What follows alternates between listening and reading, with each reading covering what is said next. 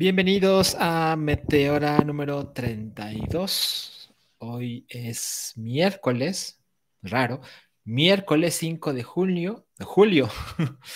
Son las 20 horas con 31 minutos, hora de la Ciudad de México. Les agradezco muchísimo que estén por acá. Yo sé que es eh, raro porque es miércoles, porque es más temprano que otras emisiones, pero bueno, ya saben cómo funciona esto de Meteora, que uno nunca sabe cuándo va a haber y de repente sí hay, y luego pasan semanas y no hay.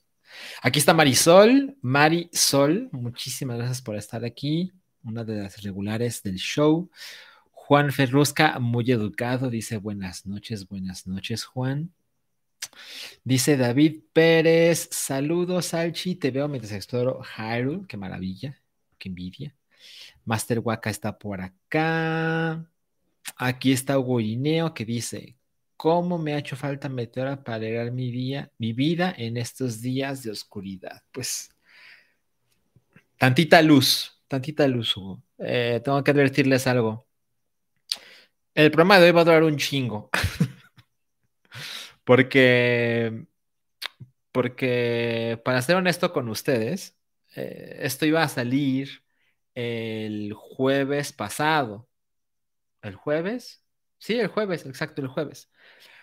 Y avancé la escaleta como al, no exagero, como al 98%.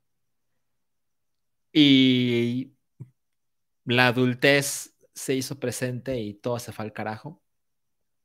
Entonces, pues hice el hype, cumplí mis responsabilidades, pero, pero no pudo haber Meteora. Y luego el viernes, el viernes no podía, no podía hacer el show en la noche, que es, creo que es mejor hora. Y el, dije, bueno, luego el sábado, ¿no? Y el sábado solo podía hacerlo en la noche. Y el sábado Rui está haciendo Retroish, que es su show, su top show, digamos, ¿no? Musical. Y dije, no, pues no lo quiero hacer a la misma hora que Retroish, ¿no? Y luego el domingo dije, no, el domingo está de hueva. Y luego el lunes, no, pues el lunes está de hueva. Y ayer, martes, no podía. Entonces, así las cosas. O sea, iba a ser el jueves y está sucediendo el miércoles. Pero bueno, aquí estamos. Eh, dice, está aquí Gabrev AP. Hello there, hello there, Gabrev. Hola, Max Parra. Dice César el Divino, salúdame, Salchizard. ¿Algún día volverás con Token? Pues no sé, o sea, digo, ya he contado esto, pero lo cuento rápido. O sea, Token, Token está, pues, en pausa, en coma, ¿no? Eh, lo que está es el ojo desde Alemania, que eso claramente ese es Lani y Densho, ¿no? Entonces, yo ahí no me quiero meter. Eh, y pues es difícil que vuelva Token porque pues no pueden ni hacer Meteora, entonces, este, complicado, ¿no? Pero no le digo que no, porque, porque yo no le digo que no a Densho, pero no sé. Básicamente es lo mismo que tú, César. Está por acá José Salguero que dice, te amo Salchillo, te amo a ti, José. Marisol dice, mejor, mejor que. Eh, dice John Jr., dice, hola, soy nuevo aquí, vengo de Threads. Ah, tenemos que hablar de Threads. De hecho, es las primeras, una de las primeras cosas que vamos eh, a mencionar en el episodio de hoy. Espérense tantito. Gabrev dice, ¿va a durar un chingo? Sí, va a durar un chingo. O sea, busqué la manera de, de sintetizar la información y no mames, o sea, le sorprendería cuánto lo sinteticé, pero no, va a durar un chingo. Luego dice, fan 3LX11, un chingo de meteora, eres mi ídolo, Salchi. Muy bien. A mí me da muchas, mucho, mucho gusto que estén por acá y les agradezco les agradezco a los que contribuyen con el, pues, con el éxito y con la existencia del show. Este, con las suscripciones es muy valioso, la gente que lo ve en vivo también es muy valioso, la gente que lo ve en repetición también es valioso, la gente que le da, que le da like, que pues, la verdad es que es una, pues, o sea, parece poca cosa, pero les juro que sí sirve, ¿no? Eh, si alguien no quiere, no, perdón, no quiere o no puede eh, pagar, eh, está increíble darle like, compartir el link en redes sociales, este, todo lo que, todo, todo lo que le dé más difusión a Meteora es muy bienvenido. Muchas gracias. John Jr. dice miércoles con M de Meteora. Es cierto, es cierto. De hecho, o sea, no, no quiero prometer nada porque ya saben, prometo algo y luego no sale. la verdad es que no me gusta no cumplir mis promesas. Pero parte de la razón por la que lo hago hoy en miércoles es porque, o sea, es un show tan largo que si lo hago entre el hype, o sea, es imposible que quepa entre el hype de los jueves y el ojo de Alemania de los jueves. Entonces, pues no quiero encimarle a nadie, ¿no? Tampoco me conviene. Entonces, pues a lo mejor, o sea, por eso lo hice hoy. Pero pues a lo mejor el miércoles no es mala idea en futuras emisiones, ¿no? A ver cómo nos va, a ver qué dicen ustedes. Uh, Hugo Lineo dice, sí, cuando prometes que durará poco, termina siendo de tres horas, no espero menos de seis horas en el programa de hoy. No, no, no, tranquilos, tranquilos, o sea, tenemos cosas que hacer, ¿no? dice Marisol, ah, aquí está, es mejor que el show dure mucho. Muchas gracias, Marisol, muchas gracias. Max Parra dice, Salchi, ¿no le entraste a Final Fantasy XVI? Mira, la respuesta es no, pero súper quiero. Pero, pues, digamos que tengo bastante... Eh, miren, ya que estamos en eso, o sea, evidentemente he sido inmensamente feliz en, Tears of the Kingdom. Me lo estoy llevando con mucha calma en cuanto a la historia, o sea, me la he pasado bobeando así con una sonrisa eterna, ¿eh? Em, y si le entré a Street Fighter 6 y no saben, o sea, o sea, si es, si es candidatazo a juego del año, ¿eh? Es, increíble, o sea, de hecho, una de las ideas que tengo, a ver si les interesa, a ver, a ver qué dicen aquí, es hacer, un, hacer una transmisión en vivo de Street Fighter 6 y pues nos vamos madreando, ¿no? me voy madreando con los fans. El otro día tuve, este, jugué, ¿cuánto habrá sido? Una locura, como seis horas de Street Fighter 6 consecutivas y solo multiplayer. Y la pasé muy chingón. Yo claramente no soy así, este, el genio, para, para nada. Pero le estoy agarrando la onda. Me gusta mucho, sobre todo. O sea, realmente lo, o sea, la paso muy bien, ¿no? Y juego con Marisa. Marisa es esta mujer romana que tiene su casco y es súper grande, ¿no? Este, digamos que tiene un cuerpo similar a Sangif, pero se juega muy diferente a Sangif. La amo, ¿no? Y hubo un güey que jugaba con, con Blanca. Y no, no, no miento, o sea, nos dimos rematch como como 35 veces. Y quedó bastante parejo. Quedó bastante parejo. Él me ganó al final de las 35, él se llevó las, la mayor número de victorias. Pero, pero la pasé increíble. Y si nos gusta a todos la idea, pues hacemos un meteora, streameo y nos damos de madrazos virtuales. A ver, a ver qué dicen. David Nicolás dice, llego a tiempo, llego tarde, llegas muy a tiempo, esto lleva 10 minutos. Ah, ah, ah. A ver, dice, dice Gabref que está rico el miércoles, ok, va el primer voto a favor. dice este Hernández va a ser tan largo que cuando termine va a empezar el hype. No, no, no, cállate, ¿no? No cállate. Ay, no mames, Ricardo dice, Saludos, Archie. Aquí jugando Metroid Fusion en Analog Pocket. Ricardo, te tengo mucha envidia, pero tengo noticias en ese sentido. Yo compré mi Analog Pocket en cuanto estuvo disponible la, compra, que fue, según recuerdo, diciembre 2021. Creo que sí. Y los minutos que me tardé en en hacer la compra así de la tarjeta y esta clase de cosas. Cuando lo compré, me dijeron, te lo mandamos en diciembre de 2022. O sea, un año. un año después.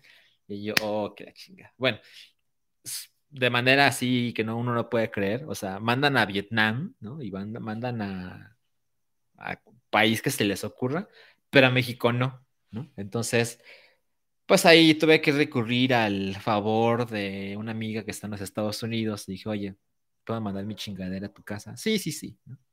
Entonces, bueno, le llegó en diciembre, o sea, hace más de seis meses.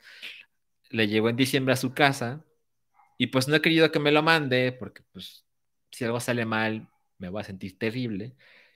Y el problema es que ya no ha venido y pues yo tampoco he ido claramente. Entonces no tengo miedo a Pocket a pesar de que lo compré hace un chingo, ¿no?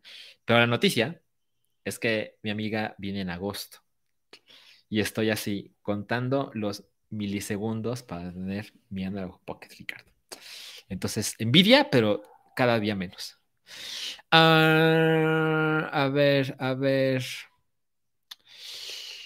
Mm, dice Antonio Sánchez, ¿cuál ha sido tu mecánica favorita en Tears of the Kingdom? La verdad es que amo mucho eh, la ascensión. Seguramente, seguro salió de un glitch, como que alguien estaba haciendo algo y algo salió mal y dijeron, no, espérate, no es mala idea. Entonces, la idea de poder atravesar sólidos de manera vertical, cuando lo ejecutas en los shrines, por ejemplo, me siento bastante cool, bastante cool. Eh, Netiño Carriño dice que él jala a Retas 6. Increíble. Yo lo juego en PlayStation 5, Netiño, eso es importante. Porque tengo entendido que solo se puede entre Play 5 y PC. O. O sea, Play con Play, PC con PC. O Play con PC. O sea, no se puede con, gente de Xbox, según entiendo. Ah, dice Master Waka, es imposible de una Marisa. Sí, no mames. Muy chingón, muy chingón. Eh, a ver, dice Ricardo, sí, porque hubo un shortage de componentes, una chula y disfruta. Ricardo está hablando del Analog Pocket. Sí, sí, sí. Bueno, ahorita que ya me puse al, día con los, con los mensajes, yo creo que ya podemos empezar a lo que venimos. Y es que, miren, tengo una escaleta de 51 slides. ¿De acuerdo? Porque la verdad es que ha pasado mucho y no me quería quedar con las ganas. Entonces, yo creo que hoy es el último día que podía hablar de este tema sin que las cosas salieran mal.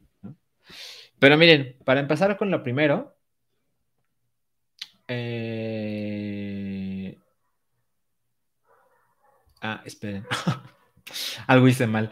Eh, eh, bueno, la, primera que les quería mencionar es que ya está Threads, la app de Meta, que pues, se supone que es un clon de Twitter y pues, o sea, se supone, ¿no? Em, yo, yo la verdad pues no estoy muy contento con ella, pero pues, pero pues, pues seguramente va a mejorar, ¿no? Entonces, eh, yo les invito a que, se, a que me busquen ahí.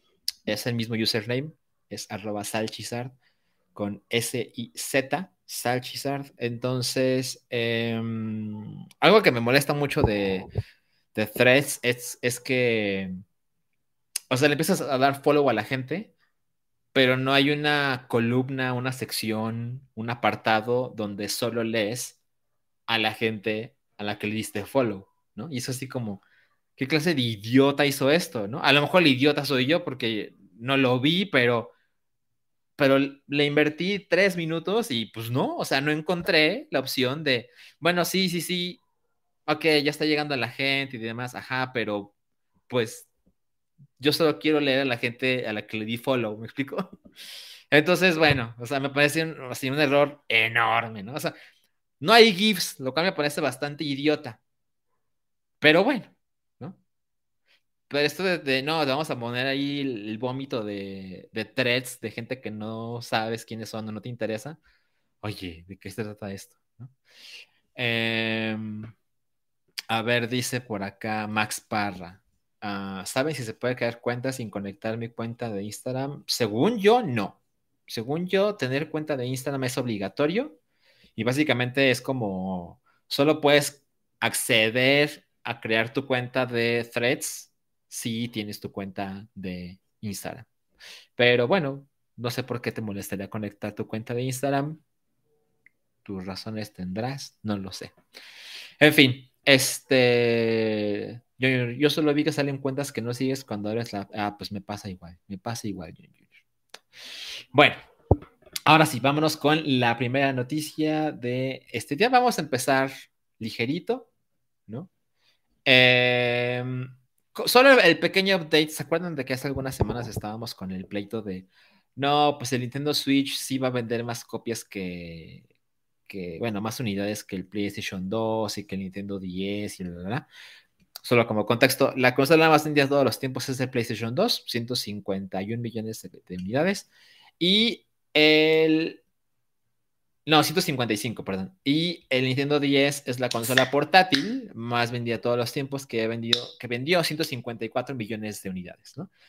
Entonces, me encontré con esta información y dije, ah, mira, podemos hacer el, el pequeño update de cómo van las cosas, ¿no?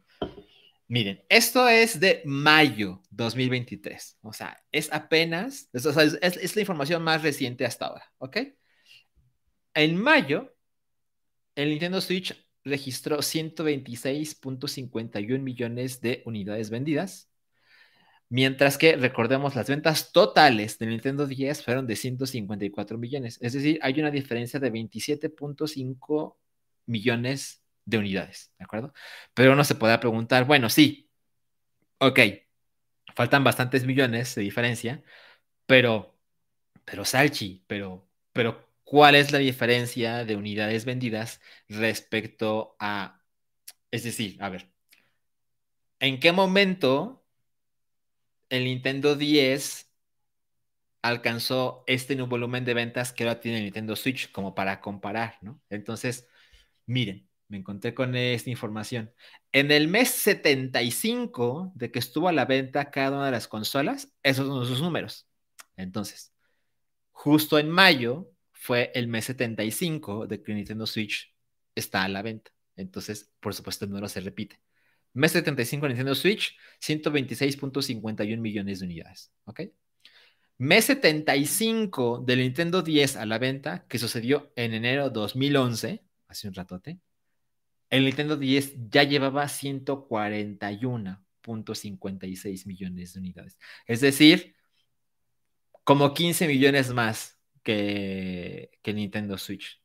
¿Ok? Entonces, como para realmente entender la diferencia, digamos, práctica, son 15 millones, ¿no? Que pues es un chingo. O sea, uno se puede imaginar la cantidad de copias que vendía Nintendo 10, porque Nintendo Switch ha sido un mega éxito, ¿no? Y aún así el Nintendo 10 en este momento de la vida había vendido 15 millones más de unidades, ¿no? Entonces yo sigo pensando que el Nintendo Switch no va a alcanzar estos números, pero pues ojalá esté equivocado, ¿no? Ojalá hagan su dineral y todo el mundo contento. Eh, Arturo García dice, ¿cuándo se convirtió Meta en una junta de inversionistas? Uy, pues no sé qué tanto vienes, Arturo, pero pues se habla bastantito de eso. La verdad es que es algo que me gusta mucho y creo que a muchos de ustedes también les gusta. Pero sí, les advierto que hoy, hoy habrá mucho número, ¿no? Entonces, si alguien le da hueva, no pasa nada. Se puede, se puede retirar, no pasa nada. Entonces, hablando de números, y esto justo me lo encontré hoy, eso está cagadito. Miren, vamos con la siguiente noticia. Los salarios de Nintendo se dieron a conocer en un reporte anual y pues la verdad es que sí es una cosa curiosa porque, o sea, no son nada despreciables, ¿no? O sea, cualquiera de esos salarios anuales pues está poca madre para, para muchos, eh, pero es muy diferente con lo que pasa respecto a otros, a otros países y empresas. Entonces, vean. Shuntaro Furukawa, que es el presidente de Nintendo, gana al año 2.51 millones de dólares anuales. Recuerden, todo eso es anual. Shigeru Miyamoto, que es la, segunda persona que gana más dinero en la empresa, gana prácticamente 2 millones anuales de dólares, recuerden. Shinya Takahashi, 1.6 Satoru Shibata 1.1 y Ko Shiota 910 mil dólares al año. ¿Ok? Entonces, insisto, nada mal, ya quisiéramos, pero cuando lo comparas con lo que pasa en la misma industria, pero en otros países y empresas, no mames, o sea, sí está, sí está de escándalo, ¿eh? Miren, en otros países, en otras empresas, Yosuke Matsuda, que es el CEO de Square Enix, que es comparable el puesto con el Shuntaro Furukawa en Nintendo, Yosuke gana 4 millones de dólares al año. Hajime Satomi, que es el ex CEO de Sega, prácticamente 3. Strauss Selnick, que es el CEO de Take Two, ya nos, ya nos venimos a este lado del mundo, gana 18 millones de dólares al año. Andrew Wilson, ahí me faltó una letrita. Andrew Wilson, que es el CEO de Electronic Arts, gana 34.7 millones de dólares al año. Y ya, terminamos con el, con el, con este sujeto que nadie quiere, ¿no? Yo creo que ni sus hijos. Robert Kotick, CEO de Activision Blizzard, gana al año 154.6 millones de dólares. A mí la verdad es que sí me parece escandaloso. O sea, o sea, como qué está pasando aquí, ¿no? O sea, pues sí, por supuesto que cada empresa hace bastante dinero, pero pues también Nintendo hace un chingo de dinero.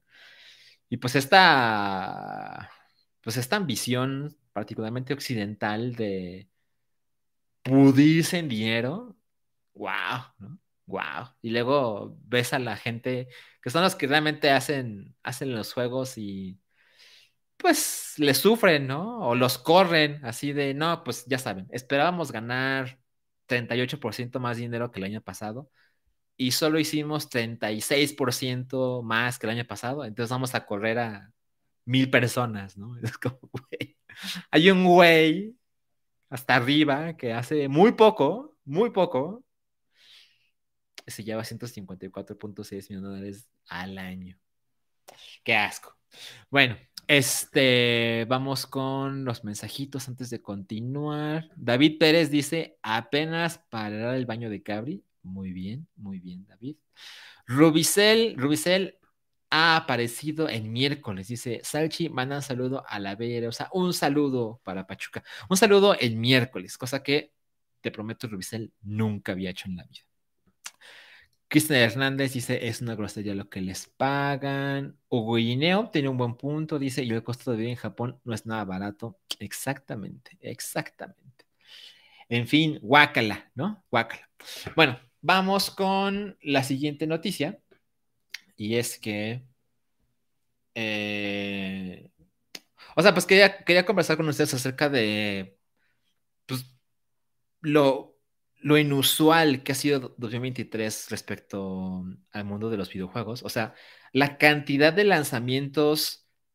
Dejen, dejen ustedes la cantidad de lanzamientos, porque la verdad es que cada año hay un chingo. La cantidad de lanzamientos chingones, ¿no? Así de, no mames, este juego puede ser el GOTI y estamos en febrero, ¿no? Y de repente pasa una semana y no, espérate, este también puede ser el GOTI y todavía no es marzo y de repente salen tres muy cabrones en abril, ¿no? Entonces, sí es una cosa muy llamativa y con justa razón eh, hay, muchos analistas que consideran, no, pues es que puede que 2023 sea eh, el mejor año en la industria, ¿no? De todos los tiempos. Yo, francamente, eh, incluso con este ritmo de publicaciones, no estoy tan convencido. Habrá que y sobre todo tiene que pasar cierto tiempo como, como para, para decirlo sin, sin titubear, ¿no? De por sí eso es una percepción 100% subjetiva. A mí me parece que hasta ahora 2007 es el mejor año en lista de los videojuegos.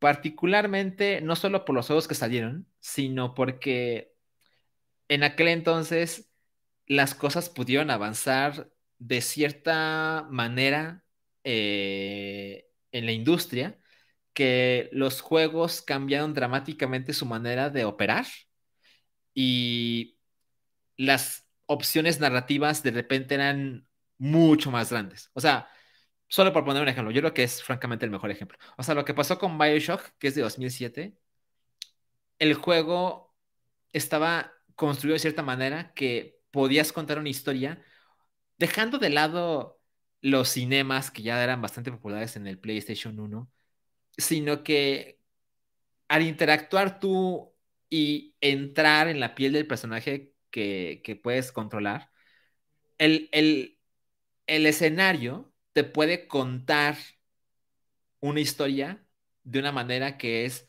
mucho más poderosa que con un videíto y con unas letritas. Entonces, por ejemplo, recuerdo en Bioshock, primero, pues cae el avión, spoiler, ¿no? Cae el avión en el agua y tienes que nadar hacia esta torre, ¿no? ese faro, y entras al salón y se ve, se ve esta, esta tela, ¿no? colgada que dice, ¿cómo dice? ¿Cuál es la frase exacta? Kings, a ver, Bioshock. Al final termina con Only Men, ¿no? A ver, Kings, Men, a ver, la frase. Dice, exacto, no gods or kings, only man, que es ni dioses ni reyes, solo el hombre. Entonces, esto que cuando lo ves eh, tiene una calidad eh, visual, o sea, les va a parecer una tontería, pero que puedas leer el texto con semejante calidad sin que te lo tengan que leer o poner letritas o que te pongan un video para contarte, hey, fíjate en esto, todo eso construye algo que antes era, antes no era posible. Y por supuesto, Bioshock solo es un ejemplo de lo que pasó en ese año. Entonces, bueno, eso fue como un paréntesis demasiado largo, pero lo que está pasando ahora con la cantidad de juegos chingones, eh, pues sí llama mucho la atención, ¿no? Entonces, particularmente porque apenas estamos empezando julio, o sea, apenas llevamos medio año y ya hay, yo creo que como siete juegos que fácilmente pueden ser el GOTI de alguien, ¿no? Ya dejando de lado, o de muchos, mejor dicho. Eh, y seguramente va a ser, los Game Awards a mí ya saben que me parecen una tontería, pero definitivamente tienen un peso, ¿no? Entonces, no sé si van a hacer algo así como vamos a aumentar el número de nominados este año, yo no sé, yo no sé, pero miren, les puse aquí, mire, Arturo García ya me estaba poniendo el mensajito, muchas gracias Arturo, tienes mejor memoria que yo, me puse nervioso seguramente. Eh, miren, o sea, vamos a hacer un repaso, ¿no? En enero por supuesto que es una lista que yo seleccioné y lo que puse en verde y sobre todo en la imagen es como el juego que me parece más llamativo de, de ese mes y fue difícil en algunos meses, ¿no? Miren, o sea, en enero salió Fire Emblem Engage, Monster Hunter Rise, Forspoken, que Forspoken muy, muy, muy rápidamente se evaporó de la conversación, pero, pero creo que tiene ahí argumentos para en otro año hubiera llegado mucho más lejos, pero en este año ah, está Hi-Fi Rush, que es un gran juego, y el remake de Dead Space, y eso es solo en enero. En febrero en febrero salió Metroid Prime Remastered, Hogwarts Legacy, Wild Hearts, que es este Monster Hunter de, que publicó EA, Like a Dragon Ishin, Horizon Call of the Mountain y Octopath Traveler. Febrero, apenas febrero. Vamos a marzo. Está Wolong Fallen Dynasty, Dead Cells Return to Castlevania, Bayonetta Origins, Resident Evil 4 Remake y The Last of Us parte 1 salió para PC, ahí, el paréntesis, ¿no? No es un lanzamiento realmente nuevo. En abril, Ghostwire Tokyo, que salió en ese momento solo para, para Xbox, bueno, no solamente, sino que ya estaba para PlayStation 5, pues, pero en abril fue cuando salió para Xbox. Mega Man Battle Network Legacy Collection, Disney Speedstorm, Final Fantasy Pixel Remasters, Advance Wars 1 y 2, Dead Island 2 y Star Wars Jedi Survivor. Y miren, o sea, son bastantes juegos. Y claramente para mayo, un pequeño juego llamado Tears of the Kingdom, pues sí, la verdad es que espantó a otros. Entonces no hubo tantos lanzamientos cabrones. Pero bueno, está Redfall, que por supuesto Redfall es una tragedia, que ya daremos más de él. Pero Redfall es un juego con, digamos, con un peso grande en la industria. Evidentemente no tuvo mejores resultados, pero contribuye al volumen de juegos importantes que se han lanzado este año, ¿no? Se lanzó Lego 2K Drive y el remake de System Shock temporalmente solo para PC En este momento no, sé si cuándo saldrá para consolas, a lo mejor ni siquiera se sabe, no lo recuerdo. Y luego vamos con lo que pasó en junio. En junio se lanzó Street Fighter VI, Diablo 4, Aliens Dark Descent, Final Fantasy XVI y Ghost Trick Phantom Detective, ¿no? Que bueno, es un juego pues tan, tan oscuro que pues prácticamente es como si fuera nuevo, ¿no? Entonces, eso es lo que ha pasado, como un, pincelazo de lo que ha pasado en la primera mitad del año. Pero pues a lo que realmente quiero llegar. Ah, miren, aquí tengo, puse los rankings de Metacritic, ¿no? Para, solo para darnos una idea, ¿no? Así va de enero a junio el año en Metacritic. El más bajo de esta lista, así el madreado, ¿no? Es Final Fantasy XVI, ¿no? Incluso he visto conversación de gente así de, ¿cómo? ¿Solo 88? No, qué basura, ¿no? es como, no mames, o sea, esto en otro año sería así el tercer juego mejor rankeado del año, ¿no? Entonces, bueno, hasta abajo en esta lista, Final Fantasy XVI. Hi-Fi Rush poquito arriba, empatado con Dead Space. Más arriba, David the Diver, que es una curiosidad ahí, este, muy diferente al resto de los juegos. Moss Book 2, ahí está Diablo 4 con 91, Street Fighter 6 con 92, Resident Evil 4 93, Metroid Prime Remastered 94 y The Legend of Zelda Tears of the Kingdom con 96, temporalmente hasta arriba. Entonces, eso es enero junio, ¿no? Que pues esto es así de nunca antes visto, ¿no? Pero donde realmente quería llegar es a decirles lo que va a pasar en octubre. ¿Qué va a pasar en octubre? Pues un desmadre.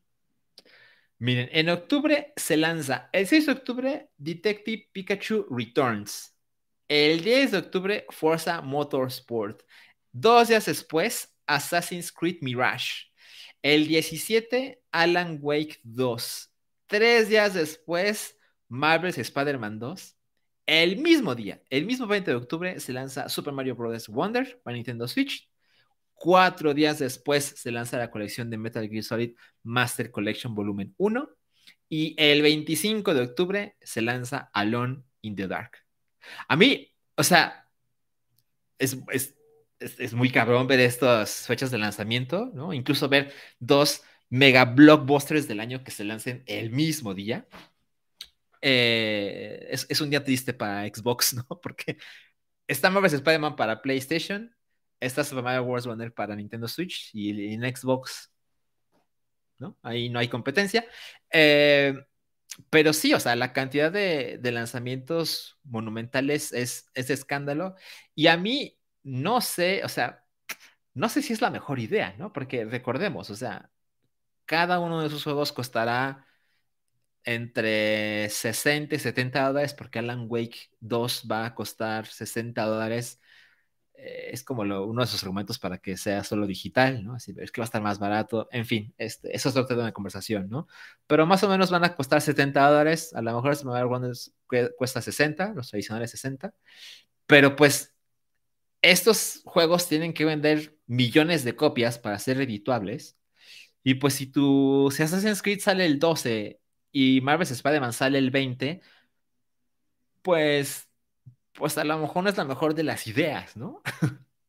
o sea, esta clase de juegos necesitan piernas mucho más largas, como para que una semana después haya algo que te borra completamente de la conversación. No creo que sea la mejor idea. A lo mejor con el paso de las semanas alguien se empieza a mover, ¿no? Eh, claramente Super Mario Bros. Wonder no se va a mover porque pues ellos, digamos que compiten, o sea, es un juego exclusivo de Nintendo Switch y como se pueden dar cuenta en esta lista, pues hay pocos juegos de Nintendo, ¿no? Digamos, el, único de Nintendo es ahí este Detective Pikachu que sale semanas antes, ¿no? Y pues Metal Gear Solid pues es como, es una colección, ¿no? Es así un poco diferente, ¿no?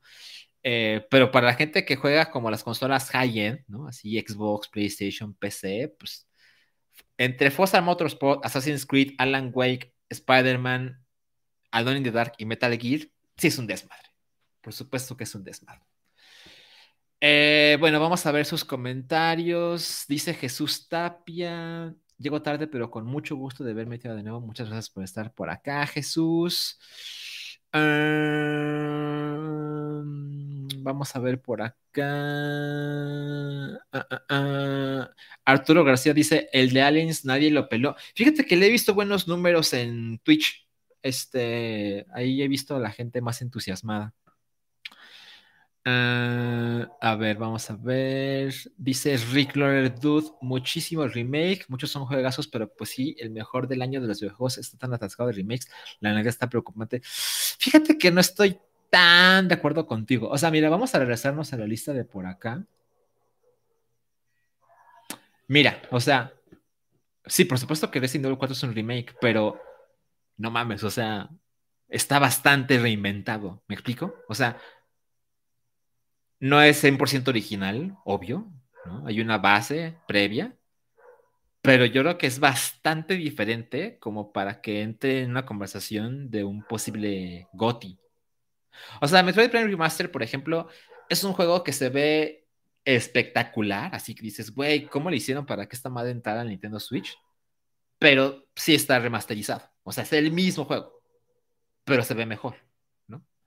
Pero Resident Evil 4 no es exactamente un remake. Incluso no se juega igual, ¿no? Este, sin ir más lejos, lo que pasa con el cuchillo, por ejemplo, es, es una manera completamente diferente de jugar, ¿no? Y pues sí, o sea, está la villa y está esta clase de jefe y demás, está Ashley, pero, pero pues es un juego, no es el clásico remake, ¿me explico? Entonces, yo no estoy tan preocupado, pero absolutamente entiendo tu conversación, o sea, es algo que ahí que se tiene que poner el asterisco. Entiendo, absolutamente entiendo. Dice Tom Kerstin, a ver, a mí me preocupa que mi juego de Spider-Man no llegue el día 20 porque hasta voy a pedir vacaciones. Ay, pues, pues solo nos queda confiar. Pues, ¿qué te digo, Tom? No hay de otra. En el peor de los casos, bueno, no sé, no sé si Tom Kerstin pidió la edición especial, pero pues en el peor de los casos, pues si no llega tu juego, pues vas a Liverpool, ¿no? Directamente la mañana del 20. A ver, dice César el Divino. 50 pesos, muchas gracias. Te ven el recalentado Sanchizar. Sanchizar. no sé por qué le pone mayúsculas al Zar, pero muchísimas gracias por, por pasarte por acá, César. Tiene cosas que hacer. A ver, dice Omar Alejandro, superchat de 100 pesitos. Saludos, Salchi. Tuve un percance, pero pronto me recuperaré financieramente hablando, no mames. Xbox adelantó a septiembre con Starfield, por eso no está en octubre. Ese es un buen punto, ese es un buen punto. Lo importante, Omar, yo espero que estés mejor. Eh, agradezco particularmente que pues hagas esta donación y financieramente no estás en tu mejor momento. Eh, e, eso, eso importa para mí más te lo, prometo. Y bueno, sí, por supuesto que Starfield no está en esta conversación porque está, porque sale en septiembre, si todo sale bien. A ver qué pasa con Starfield. A ver qué pasa, porque tiene así un universo de presión en sus hombros. ¿eh? Aquí está Fernando, ya llegó. Buenas noches, tarde, pero seguro, no pasa nada. Esto va a durar un chingo. Hugo Ineo dice: Me quería comprar el Play 5 para jugar a Spider-Man 2, pero mejor me espero a ver si lanzan la consola rediseñada y le entro a Mario. Ah, bueno, eso ya se tocará más adelante en la conversación. Yo lo que pienso hacer eh, el día 20 de octubre, yo creo que voy a jugar Spider-Man, porque me interesa mucho Mario, pero me interesa más jugar Mario con gente. O sea, el multiplayer se ve increíble. Entonces, eh, creo que ese va a ser mi orden. O sea, voy a jugar Spidey por mi lado y cuando haya gente en mi casa, voy a jugar Mario. no va a pasar, pero sería increíble que tuviera multiplayer en línea, pero bueno. Ya sabemos cómo pasan esas cosas. Ricardo, 129 pesos. Muchísimas gracias, Ricardo. Dice: Hicieron lo imposible, mejor Resident Evil 4 hizo los remakes. Es bueno que hayan para hacerlos disponibles. Sí, o sea, muy de acuerdo con Ricardo. Em, para ser más preciso, Resident Evil 4 no necesitaba estar más disponible, ¿no? Eh, particularmente los remakes cuando son de juegos, em, pues digamos como ocultos, ¿no? Como oscuros, No, pues está poca madre. Por ejemplo, lo que pasa con uh, Ghost Trick, ¿no? Que es un juego que salió para Nintendo 10 y pues ya hace mucho que no se puede conseguir una copia y de repente que esté en todos lados, ¿no? PC, Switch, Xbox, PlayStation, está increíble, ¿no? Entonces creo que ahí nadie se queja, ¿no? Estamos de acuerdo. Pero insisto, lo que pasó con Resident Evil 4 no es lo que pasó con Metroid Prime Remastered, ¿no? Es. Resident Evil 4 es. Sí, tenemos a Leon y está en España y tenemos esta clase de cosas, pero es otra cosa, ¿no? Em, y justo leí hace unos días una conversación acerca de, de, de, los remakes, ¿no? De si no son demasiados, de que hay falta de originalidad, esta clase de cosas. Miren, como les dije que este episodio de Meteora va a ser de mucho número, de hueva para muchos, perdón, a mí me parece muy fascinante, esto de los números tiene sus repercusiones, ¿no? Y cuando los juegos cuestan tanto, existe mucha gente que dice, güey, si me tengo que gastar 150 millones de dólares en hacer este juego, mm, pues hacerlo como completamente original, pues es una tontería, ¿no? O sea, no, le combina a nadie. Entonces, eh, pues en una de las cosas lamentables que suceden, por supuesto, pero también estoy seguro de que hay, hay niveles de remakes, ¿no? Entonces, eh, también lo que pasó con el remake de Dead Space, pues nadie se queja, ¿no? Este...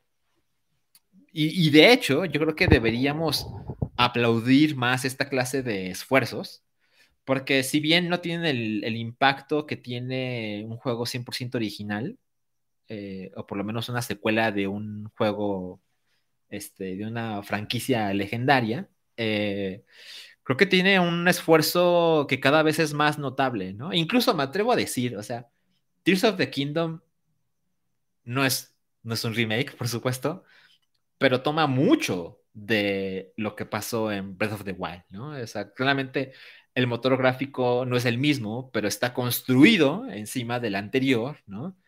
Y pues hay cosas que se, se traen justo de, la versión anterior y se construye encima, encima, ¿no? Para crear una experiencia muy diferente, pero con... Es, irónico, es muy diferente, pero también es muy similar, ¿no? Entonces, tampoco me sorprendería que alguien ahí tenga sus quejas, sus comentarios, su asterisco, pero yo creo que esa clase de cosas son necesarias en un mundo donde los juegos cuestan tanto pinche dinero. En fin, nada de conversación, pero, pero esto me gusta mucho hacer meteora con ustedes, porque siento que los mensajes que, que mandan realmente crean una conversación a pesar de que es el único que está de ese lado, ¿no? A ver, vamos a ver qué más hay. Dice, Omar Alejandro manda 20 pesos, muchísimas gracias. Dice, el control de Starfield está más que hermoso. Está muy bello. Está muy precioso, estoy muy de acuerdo. Tom Kerstin ya respondió y dice, sí alcancé edición de condición de Spider-Man en Amazon, solo queda cruzar los dedos. No, pues ahí sí, ya valiste madre. Eh, no sé si va a llegar el 20, ojalá sí. Ah, en, el peor, en el peor de los casos, ¿sabes qué puedes hacer? Puedes esperar el 20 de octubre y si no te llega a tiempo, vas a la tienda más cercana, te compras tu edición normalita de Spider-Man 2, es el que empiezas a jugar y luego lo vendes y recuperas gran parte de ese costo, ¿no? Lo vendes más barato, así ponle 200 pesos más barato, 300 pesos más barato, y ya cuando llega tu edición de colección, pues ya tienes todo y le sigues, ¿no?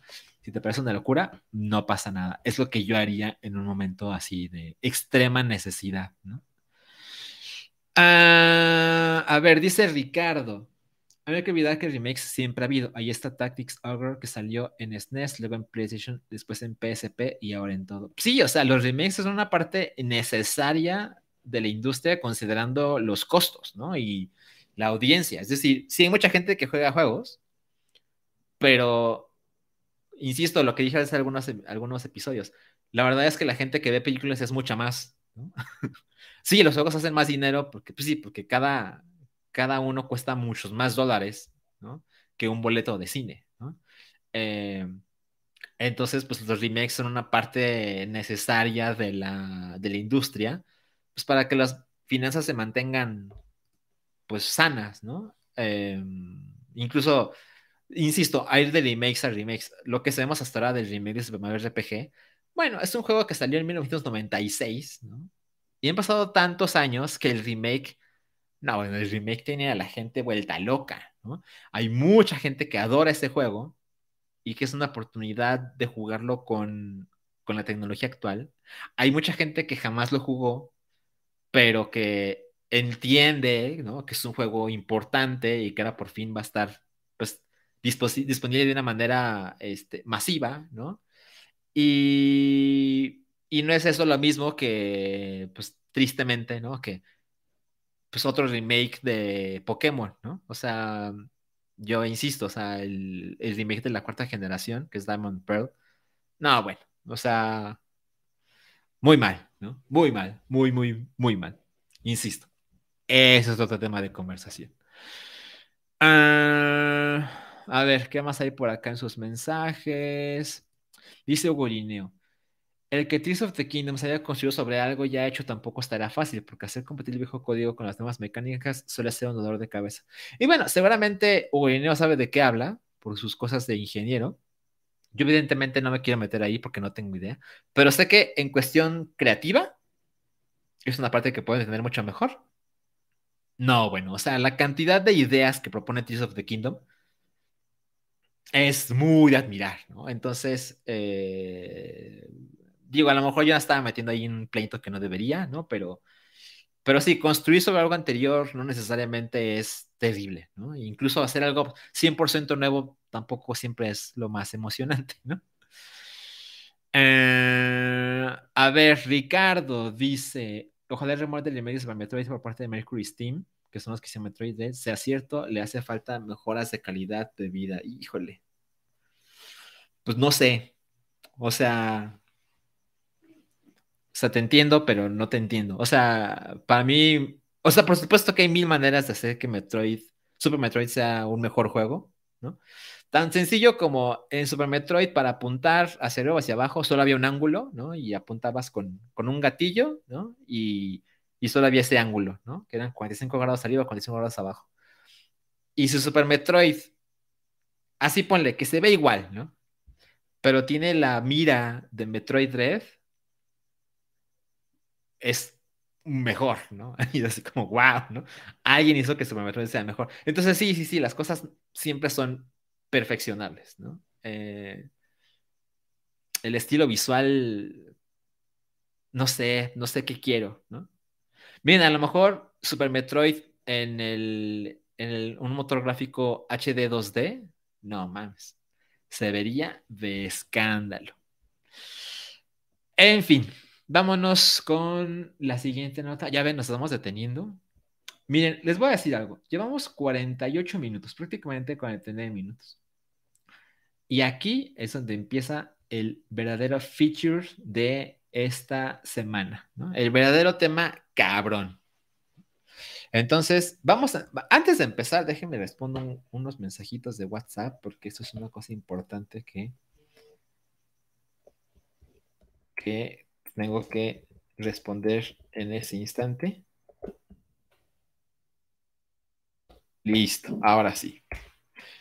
Vámonos entonces con el tema principal de esta noche y es que les quería contar lo que pasa. ¿Qué está pasando? No está cargando esta madre. Aquí está. Top 15 revelaciones en la audiencia de la FTC contra Microsoft. Entonces, de alguna manera, Em, es bueno que este show de Meteora suceda el día de hoy, porque, pues, digamos que ya se sabe prácticamente todo de lo que sucedió en esta audiencia, ¿no? Entonces, incluso el jueves, que es cuando quise hacer este show, aún faltaban ciertas revelaciones y cuando actualicé la escaleta dije, ah, mira, unas por otras, ¿no? Eh, salí más tarde, pero voy a salir más completo, ¿no? Entonces, bien ahí, ¿no? Entonces, bueno, se, dio a conocer mucha información después de, bueno, durante esta audiencia en los Estados Unidos. Y, y pues hice ahí como el, la síntesis de, bueno, pero ¿con qué nos tenemos que quedar para, para entender la magnitud de las revelaciones de, de este desmadre, ¿no? Entonces, tenía una lista, y no exagero, como de 38 revelaciones que dije, no, espérate, o sea, tampoco puedo hacer que el show dure seis horas, ¿no? perdón, Goyineo, pero no, no puedo ni debo, ¿no? Tampoco ustedes, ¿no? Entonces, eh, lo que hice fue, lo reduje a 15, que también me parece que son de escándalo, ¿no? De escándalo. Como dice Master Waka, se viene la carnita, exactamente. Entonces, miren, insisto, yo intento que Meteora sea lo más accesible posible, ¿no? Eh, entonces, no quiero dejar pasar ciertas cosas que son como, como darlas por hecho, ¿no? Por obvio, ¿no? Entonces, primero vamos con el contexto, ¿no? ¿Cuál es el contexto? El 12 de junio, eh... no, esperen, bueno, perdón, me equivoqué con la fecha, ya estoy empezando mal, ¿no? Pero el contexto es este. Microsoft quiere comprar Activision Blizzard King, que vamos a abreviar por ABK, por 68.700 millones de dólares. ¿Ok? Es una, es una cifra que no mames, o sea, ¿cómo diablos imaginas eso, no? Y la Federal Trade Commission, que es la FTC, de, de quien te le vamos a decir FTC, se opone, ¿no? Entonces, bueno, ¿Qué es la FTC? La FTC es una agencia independiente de los Estados Unidos y su misión principal es promover los derechos de los consumidores y la eliminación y prevención de prácticas que atentan contra la libre competencia. Básicamente es, no queremos monopolios y nos hacemos cargo de que eso no suceda. Si la compra-venta, eso es importante, si la compra-venta no sucede, Microsoft está obligado a pagarle 3 mil millones de dólares a Activision Blizzard. Evidentemente, pues, para esta gente pues, son cacahuates, ¿no? Pero ese es el contexto, ¿no? Una vez que sabemos esto, podemos seguir adelante. ¿no? A ver, Silly Dunkel dice, te queremos mucho Salchi, en nuestro corresponsal de juegos favoritos, sabes lo que tu audiencia busca. Pues la verdad es que es lo que más me he dedicado, ¿no? John Jr. dice que empiece el salchismecito. No mames, John Jr., es una es un gran nombre de sección. Sal chismecito. Me encanta, me encanta. En fin, ah, ok. Vámonos con la primera revelación del juicio de la audiencia de la FTC contra Microsoft. Bueno, el 22 de junio, porque eso es todo en orden cronológico, también me esmeré. ¿eh? El 22 de junio, Microsoft dice que, entre comillas, hemos perdido la guerra de las consolas e insiste que están en un lejano tercer lugar y sin posibilidades de competir. Yo sé que cada quien está sacando sus conclusiones, ¿no? Es así como, bueno, pero pues se hacen, deben, deben hacer bastante dinero, ¿no? O sea, tercer lugar, creo que no tenemos duda, ¿no? Que vende menos que PlayStation y que Nintendo. Bueno, sí, pero pues también es negocio, ¿no? Entonces, y esto de no podemos competir, ¿no? O sea, no podemos meter las manos, no mames, en serio, ¿no? Continúo. Por otro lado, el 12 de junio, o sea, 10 días antes de esta revelación, el 12 de junio, Phil Spencer dijo que las ganancias de Xbox hoy, o sea, con el Xbox Series X, S, Cloud, Game Pass, todo esto, según esto, hoy Xbox hace el doble de dinero que cuando el Xbox 360. Entonces, si hablamos de percepciones, pues el 360 durante bastante tiempo estuvo venciendo al PlayStation 3 en ventas, ¿no? En conversación. Y aquí tengo el dato duro. El Xbox 360 terminó vendiendo menos unidades que el PlayStation 3. El Xbox 360 vendió 84 millones y el Play 3 vendió 87.4 millones de unidades. Insisto, el Play 3 alcanzó a vender más, pero eso fue como en, el, en la última etapa y particularmente debido a lo que pasaba en Japón y en Europa, porque claramente en América el 360 era el rey, ¿no? Y digo América de América, o sea, de Canadá, Estados Unidos, México, indiscutiblemente el 360 hizo un negociazo, ¿no? Pero bueno, se considera un empate, ¿no? Los números son muy cercanos, entonces es como un empate. Pero, o sea, volvamos. Dice Phil Spencer que perdieron, estamos en un tercer lugar, estamos lejos, no podemos competir. Y eso es argumento para comprar Activision Blizzard. Es, necesitamos esto, pues, para meter las manos, ¿no? A pesar de que 10 días antes, Phil Spencer dijo que hoy hacen el doble de dinero que cuando el 360. Entonces, como que los números no cuadran, ¿no? No cuadran. Entonces, vamos a hacer una pausa técnica de hidratación en lo que veo sus mensajes.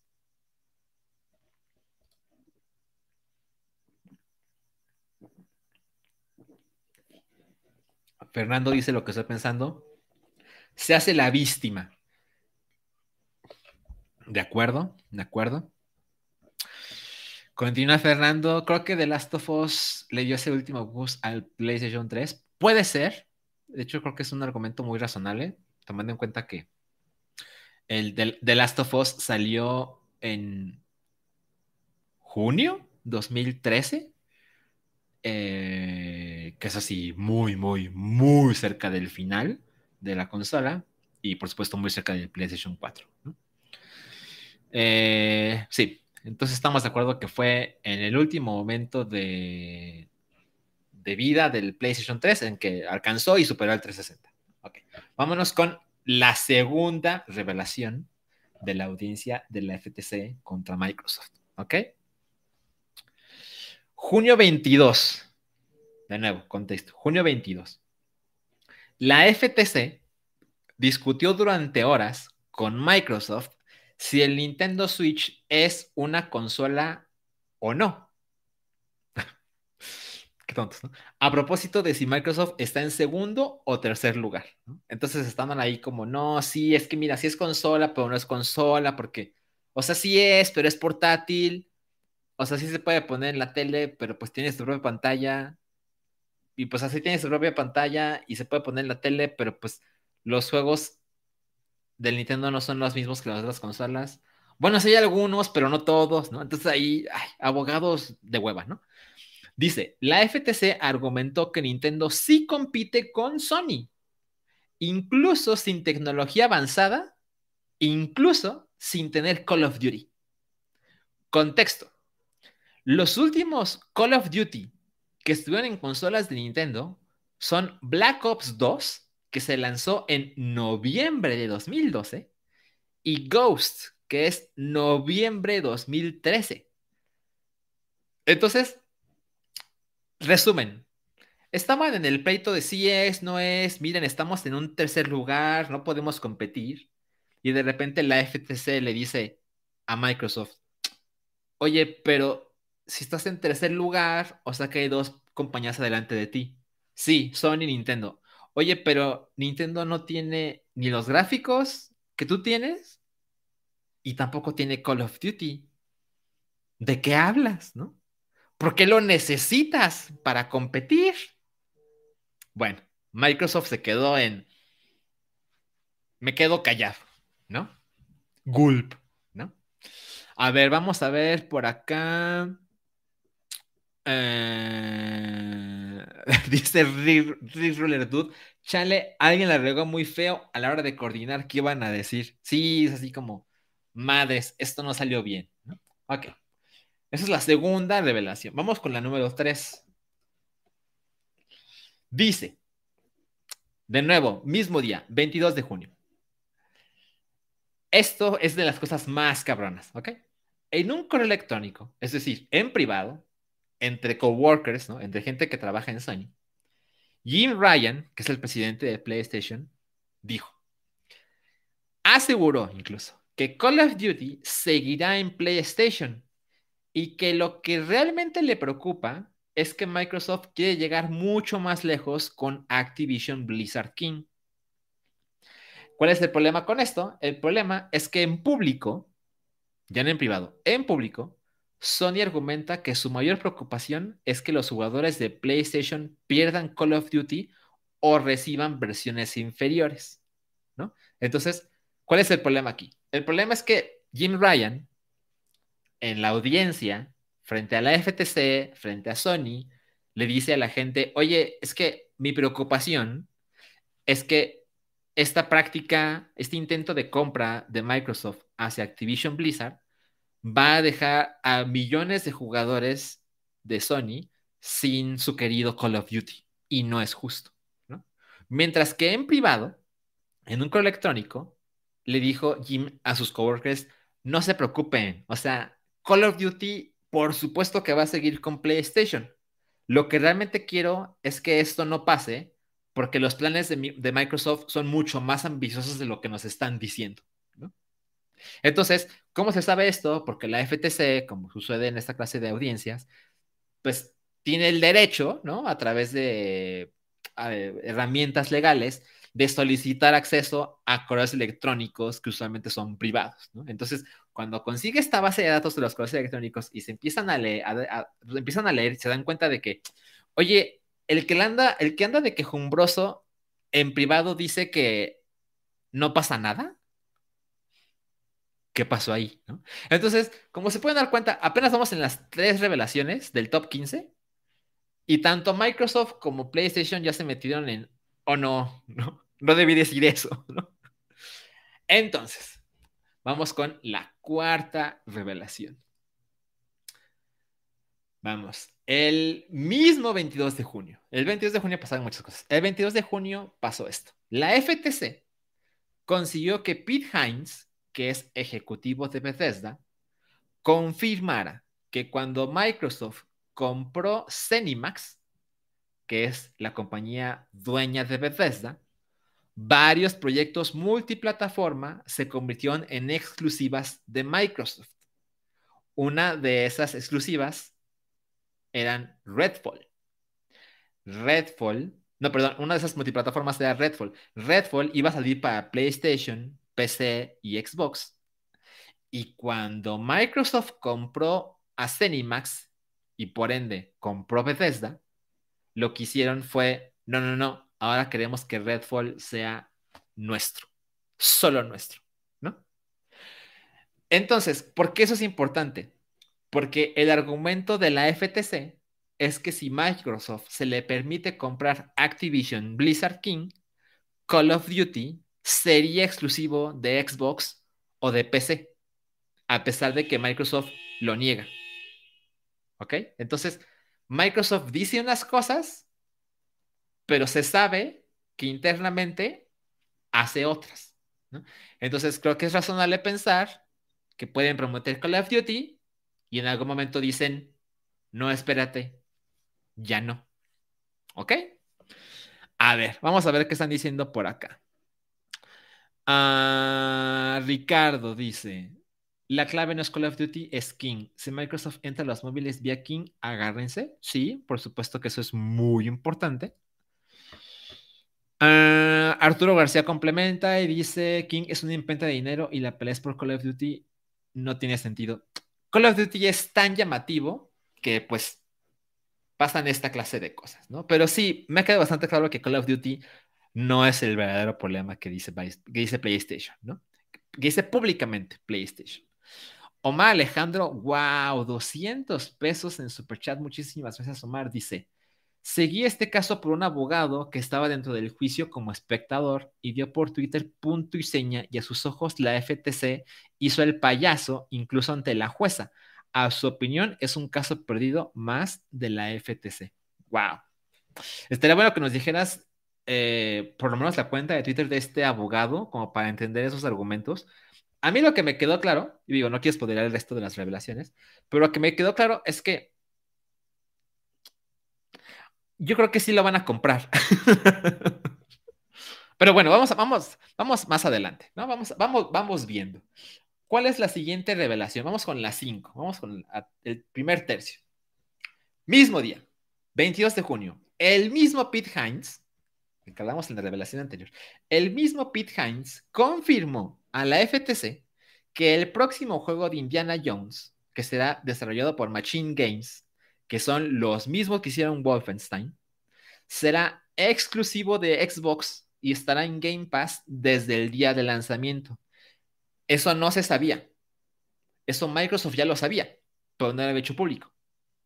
Continúo. La FTC considera que eso prueba lo que Microsoft podría hacer con Call of Duty, insisto se habla mucho de Call of Duty. Un chingo. ¿no? Entonces, por eso es que Microsoft está intentando usar la carta de Call of Duty para convencer a, sus rivales y al FTC y a las autoridades para decir, Call of Duty es tu problema, no pasa nada, ponemos Call of Duty en otros lados. Pero bueno, Antes de pasar a la sexta revelación, quedémonos con la quinta.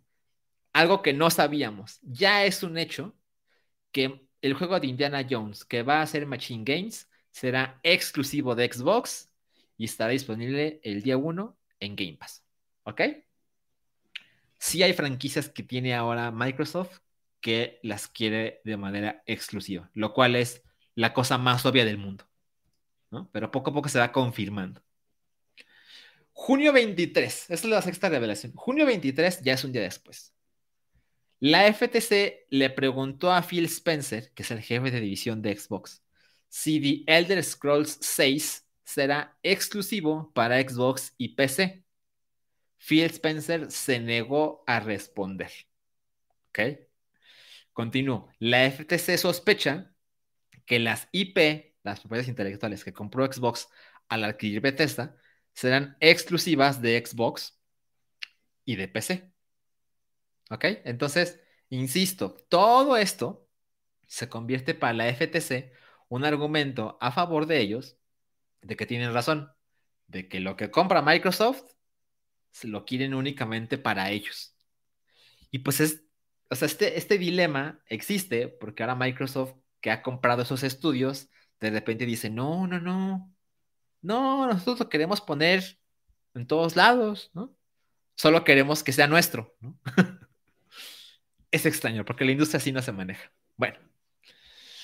Master Waka dice, y después de comprar Activision Blizzard King, Microsoft se va por Meteora, Aguas Bandita, Salchi será exclusivo de Xbox. Wow, pues mira, yo sí tengo un precio, no los voy a mentir.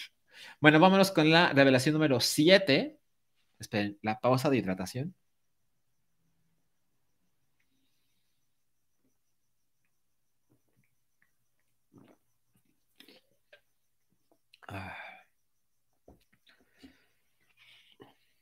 De nuevo, revelación número 7, junio 23. Phil Spencer, y se los puse en blanco porque no, me imagino la escena ridícula. Phil Spencer dijo bajo juramento Así, solamente con la mano y posiblemente con la mano en la Biblia, no lo sé, no lo sé. Pero dijo bajo juramento que Microsoft seguirá publicando Call of Duty en PlayStation 5. ¿Ok? PlayStation 5. ¿Qué respondió Sony? Pues Sony se quejó porque el juramento de Phil Spencer especificó PlayStation 5, lo que deja abiertas otras posibilidades para el PlayStation 6. Entonces, insisto, cosas de abogados, así como, te prometo esto, pero hay una coma aquí y hay un punto y coma acá. Entonces, lo que dije significa esto, pero no significa esto otro, ¿no? Entonces, la verdad es que puse esta, la séptima revelación porque dije, no mames, o sea, lo que hubiera dado yo por estar presente cuando hacen a Phil Spencer jurar, decir bajo juramento qué va a pasar con Call of Duty en el PlayStation 5. O sea, no mames, lo que hubiera dado por estar ahí. Bueno, vámonos con el número 8. Ya nos acercamos a la mitad de este tema, que no es el, no es el tema, es el tema más grande de hoy, pero no es el último. ¿Ok? Junio 23. Phil Spencer aseguró que Starfield era exclusivo de PlayStation y eso fue lo que los llevó a comprar Bethesda. Entonces, viene como un contraargumento súper valioso, ¿no? Sony hoy y antes y en el futuro, tiene múltiples contratos de exclusividad con estudios. Ellos ponen dinero para asegurarse de que tal juego únicamente sale por siempre con ellos o temporalmente solo sale con ellos. Que la verdad es que es una práctica habitual en la industria. A lo mejor no estamos de acuerdo ustedes y yo. A mí me parece que claramente es algo que está dentro de las reglas me explico. Me parece muy diferente comprar la exclusiva temporal de un juego durante seis meses, un año. no, vamos a comprar el estudio. Y las franquicias van a ser mías. Y nadie más las va a tener. Y la gente, los cientos de personas que trabajan para esa empresa ahora me pertenecen a mí. O sea, es mucho más, ah, mucho más bruto lo que está haciendo Microsoft de, no, pues, pues compramos Activision, ¿no? y compramos Crash, y compramos Tony Hawk, y compramos Call of Duty, y compramos Candy Crush, y compramos Warcraft, y compramos StarCraft, y compramos Diablo. O sea, es, es lo que solo puede hacer alguien que le sobra el dinero, ¿no? Y claramente la comprar una exclusividad temporal tiene que ver mucho con dinero, pero ofreces la posibilidad de que en algún momento esa franquicia estará mucho más accesible. Lo de Microsoft, pues la supuesta buena onda de Phil Spencer, pues hasta cuándo, ¿no? Porque Phil Spencer no va a estar ahí toda la vida. Y posiblemente, posiblemente, ya pensando mal, ¿no? A lo mejor Phil Spencer sí quiere hacer todo cool, ¿no? Todo buena onda. Vamos a comprar las franquicias, pero las vamos a poner en todos lados. Imaginemos que sí. Pero digamos que las cosas no funcionan. Y pues el que llegue en lugar de Phil Spencer, porque insisto, Phil Spencer no es Microsoft. Phil Spencer va a durar menos que Microsoft.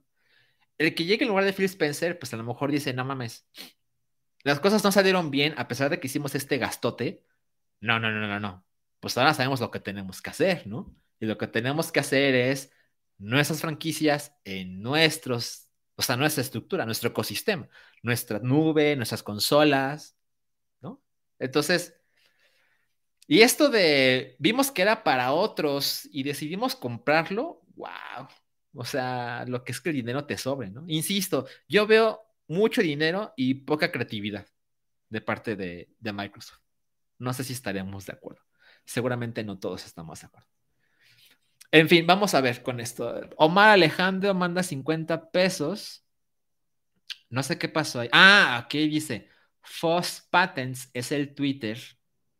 Ajá, ok, a ver, contexto. Foss Patents, voy a poner de una vez en, Google.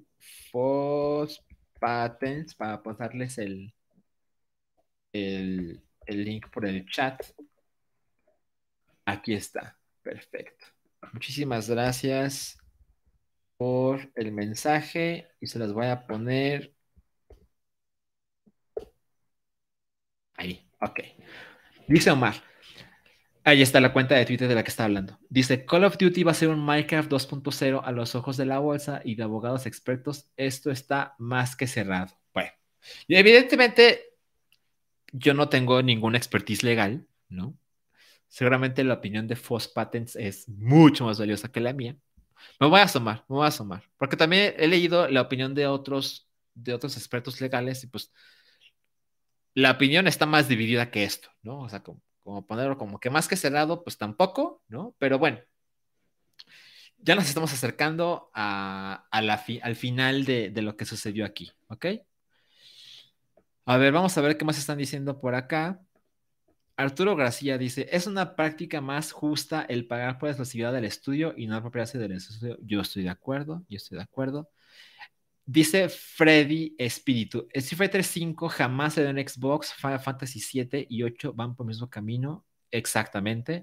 Eh, lo que pasó incluso con el Final Fantasy 16, que en este momento es temporalmente exclusivo de PlayStation 5, eh, se sabe que saldrá para, para PC, seguramente en unos seis meses o un año.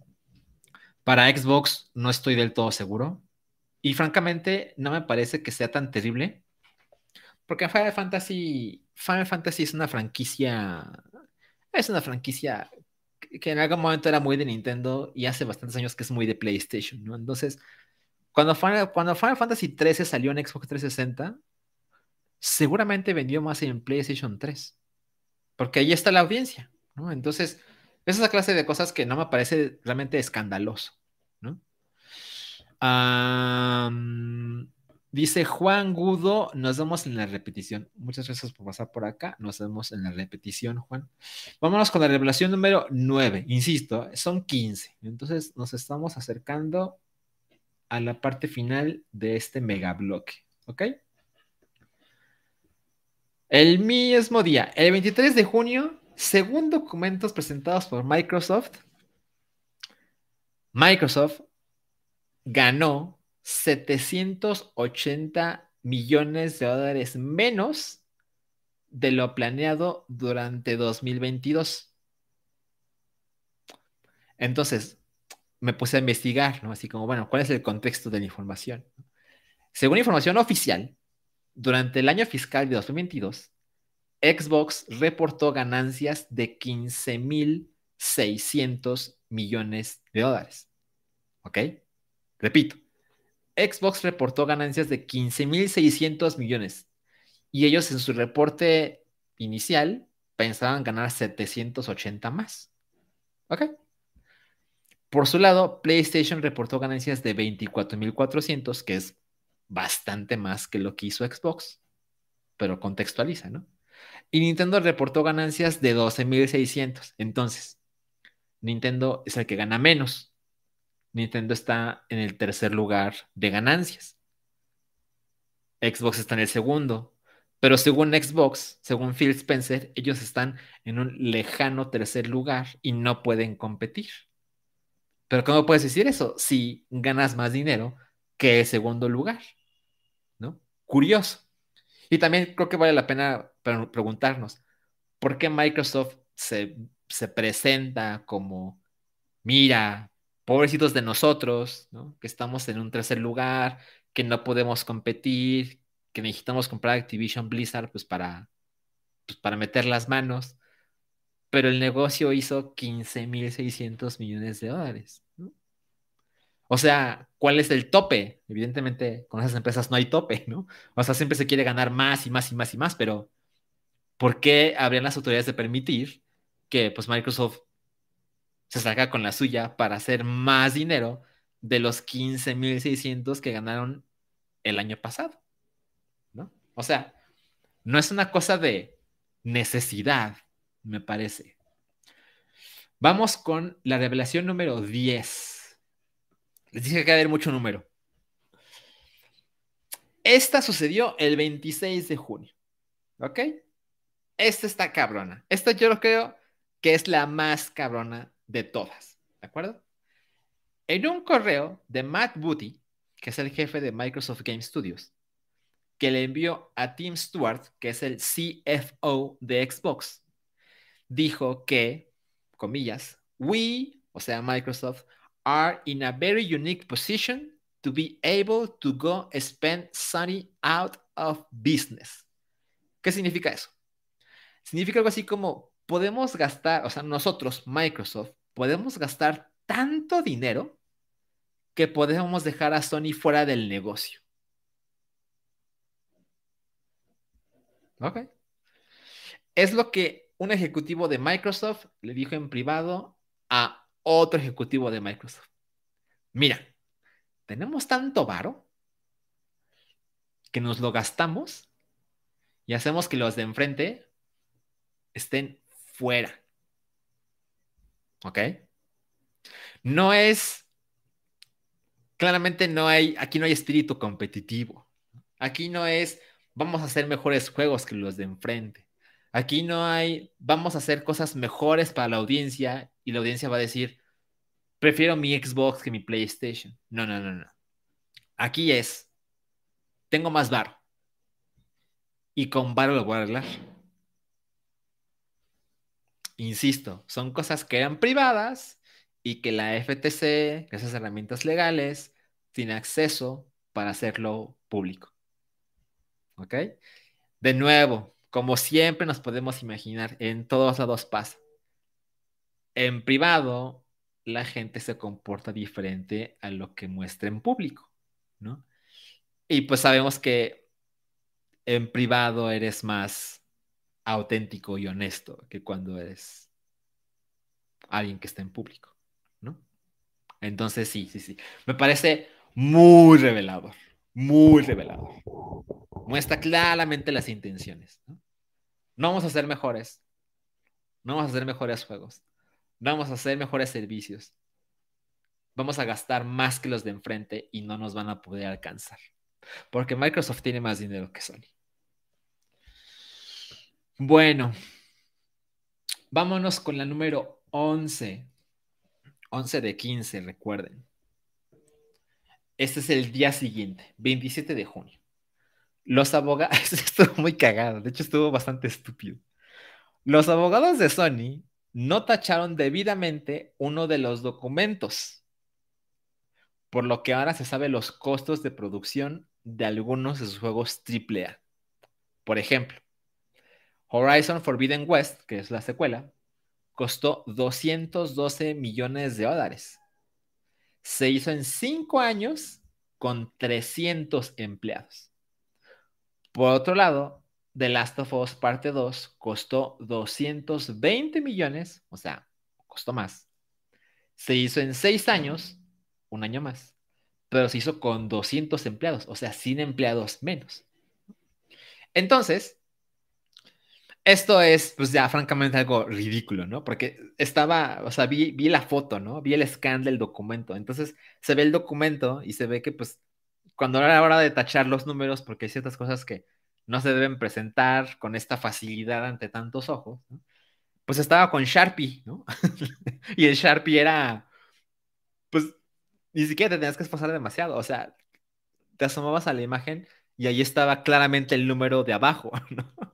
Entonces, estos números que son súper secretos, que, que la gente no quiere revelar porque pues implica cierto, ciertas prácticas eh, privadas y, y, luego también la gente empieza a sacar cuentas de, bueno, si costó tanto dinero y costó y tomó tanto tiempo y lo hicieron tantas personas, pues entonces un cálculo rápido indica que por persona costó tanto y tanto y tanto y tanto. No, pues esa clase de números no se liberan con esta facilidad. Ah, pues aquí sí. no, no, no, estuvo increíble. Estuvo así de... Ajá, alguien aquí, Ricardo puso, no, perdón, Gabriel puso, ¿qué es eso, Succession? Así, así de, de no puedo creer que esta gente que solamente le pagan un chingo de dinero, no puedo creer que haga estas estupideces, ¿no? Bueno, muy cagadito. Y no fue todo, por supuesto, no fue todo. Vamos con la número 12. Continúa, ¿no? Entonces, hablando de números, los abogados de Sony, de nuevo, no tacharon debidamente uno de los documentos, por lo que ahora se sabe cuánto dinero exactamente significa Call of Duty para PlayStation. Porque uno dice, bueno, ¿por qué, ¿por qué Sony le hace tanto de pedo, no? O sea, sí, sí, sí, sí, sí, este, Call of Duty es grande, ¿no? Pero pues tú tienes God of War y tú tienes este, The Last of Us y tienes Horizon y tienes Spider-Man. Sí, por supuesto, estas compañías no quieren dejar que se vaya un dólar, ¿no? Pero, pero bueno, bueno, ¿de cuánto estamos hablando para entendernos? Bueno, ya sabemos de cuánto estamos hablando. Call of Duty para PlayStation en solo durante 2021 significó ganancias de 800 millones de dólares. Solo para PlayStation, solo el año 2021. Y de esos 800 son, insisto, son 800 en Estados Unidos, pero son 1.500 millones de dólares en todo el mundo.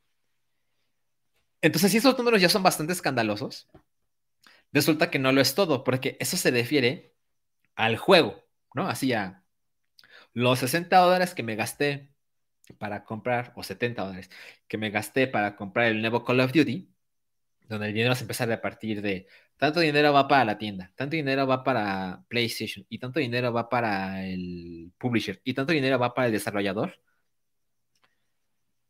Resulta que eso no contemplaba el DLC de las microtransacciones que puedes hacer en esta clase de juegos. Entonces, cuando consideras microtransacciones, la cifra de Call of Duty en PlayStation en 2021 llega a 15.900 millones de dólares. Entonces, ahí es donde dices, ah, ah, pues sí, ahora entiendo mejor, ¿no? Ahora entiendo por qué dices, no, no mames. No puedo dejar que esto pase sin meter las manos, ¿no? Sin buscar pleito, ¿no? Sin gastar un dineral en que esto no proceda, ¿no? Y de nuevo, esto pasó porque alguien usó Sharpie. Y además usó Sharpie así, seguramente una, un par de veces por numerito, ¿no? En lugar de, de tacharle con furia, ¿no? Bueno, la verdad es que todo esto en la audiencia pasaron cosas nunca antes vistas. Bueno, vamos en la número 12 de 15. ¿Ok? ¿Cuál es el número 13? Esto ya es el 28 de junio, insisto. todo lo acomodé en orden cronológico. 28 de junio.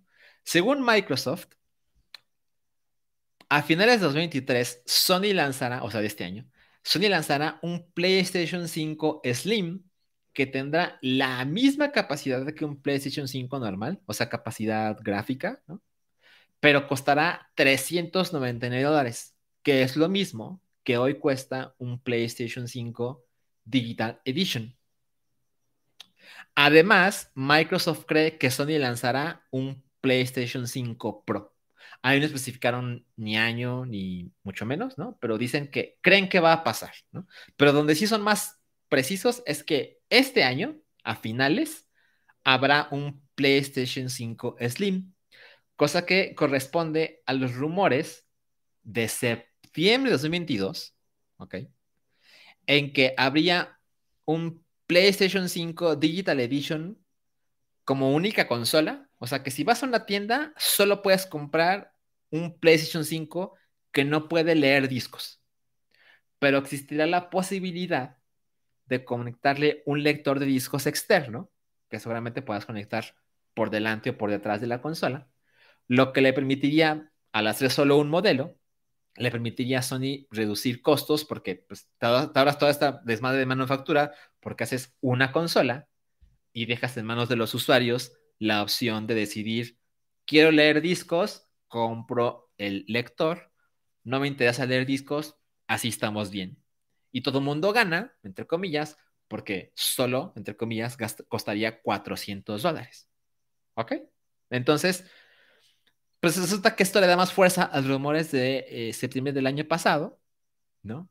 Eh, creo que una pregunta súper válida, súper presente es, oye, pero si yo ya tengo un PlayStation 5 digital, ¿le puedo conectar ese lector de discos que supuestamente habrá en el futuro para que mi consola digital ahora pueda leer discos o no?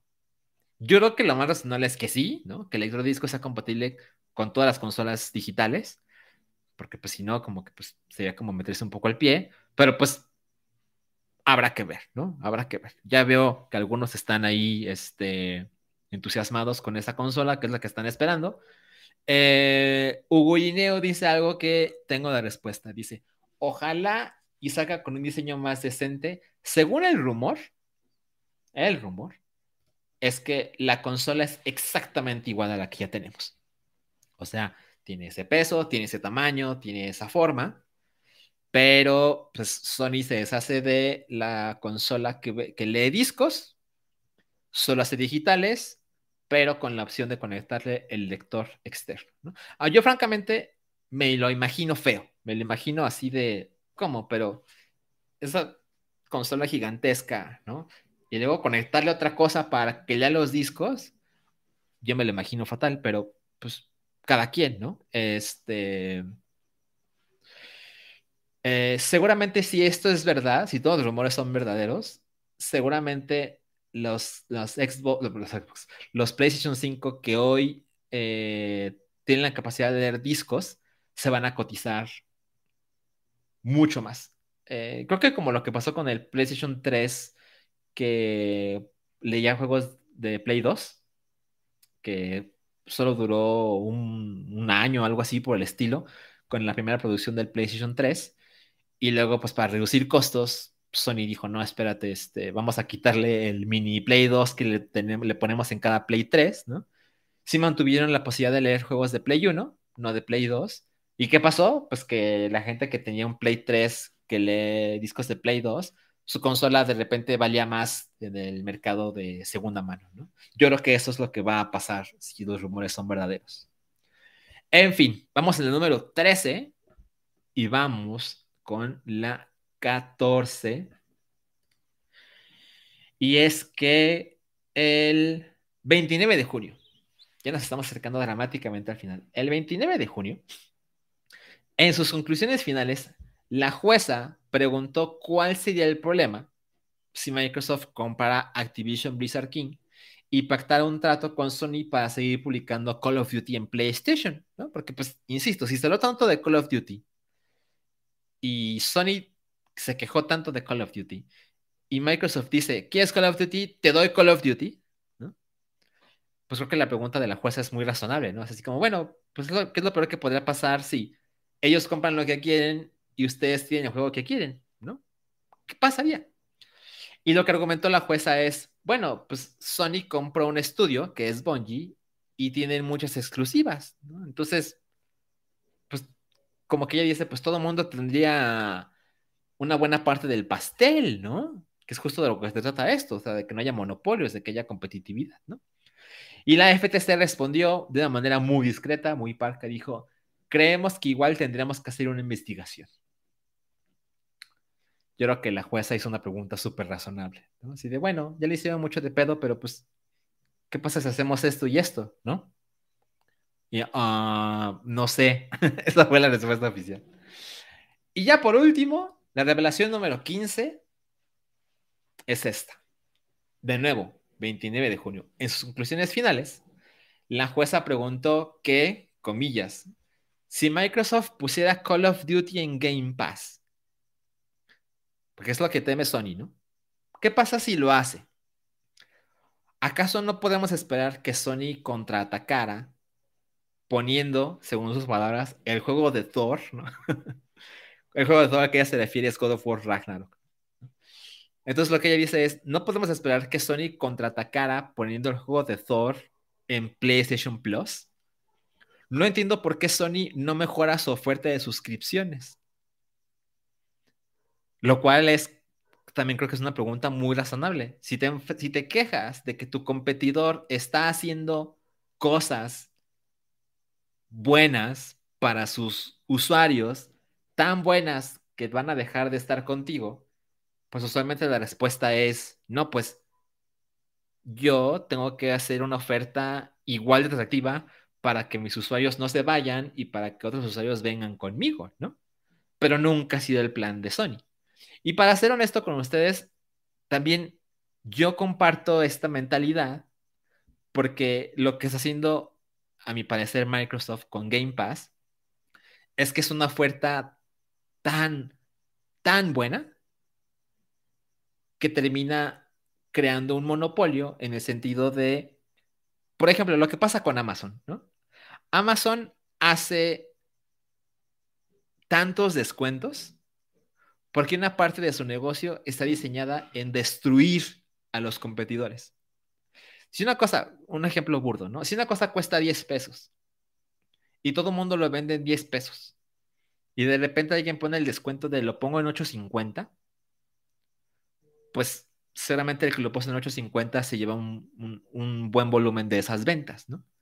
Pero si llega Amazon y lo pone en 3 pesos, Amazon no está haciendo dinero pero Amazon está destruyendo a las otras compañías que venden ese producto en 10 pesos, incluso en 8.50. Entonces, es tan barato no para hacer dinero, sino para tarde o temprano quedarse con todo el pastel.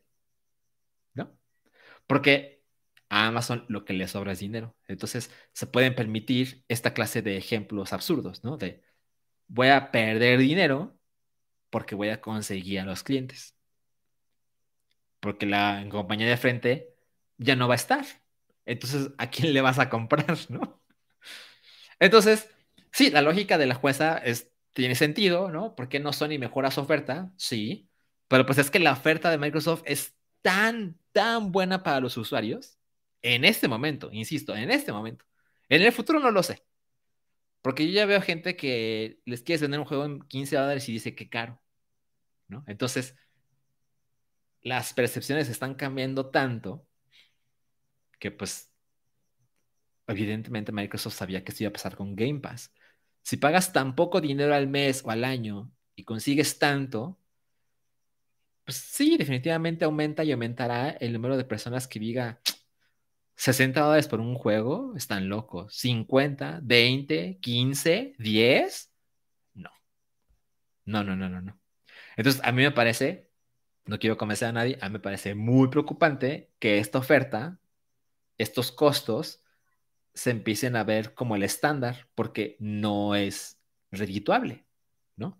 Las cosas cuestan. ¿De acuerdo?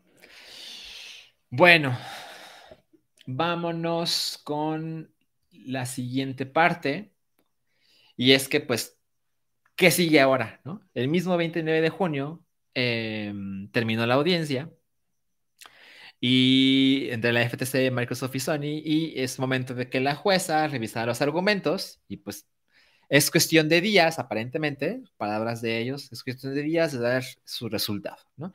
Eh, ellos no, no, están obligados a comunicarlo, o sea, hacerlo público, pero evidentemente eh, será la misma FTC, la misma Microsoft o la misma Sony, o las tres, ¿no? seguramente las tres que van a decir, esto es eh, la conclusión a la que se llegó después de la audiencia, ¿no? Entonces, em, en este momento, y creo que es justo lo que les decía, de que es muy, muy bueno que, que este episodio de Mediodía suceda hoy y no jueves pasado, es que ya tenemos como esta información completa y desde, desde el 29 de junio hasta hoy 5 de julio las cosas están igual. No se sabe más, solo queda esperar. Y pues no me sorprendería que suceda relativamente pronto, ¿eh? O sea, quizá esta misma semana, quizá la próxima. No creo que les tome demasiado tiempo eh, comunicar sus conclusiones y pues les digo, solo queda esperar.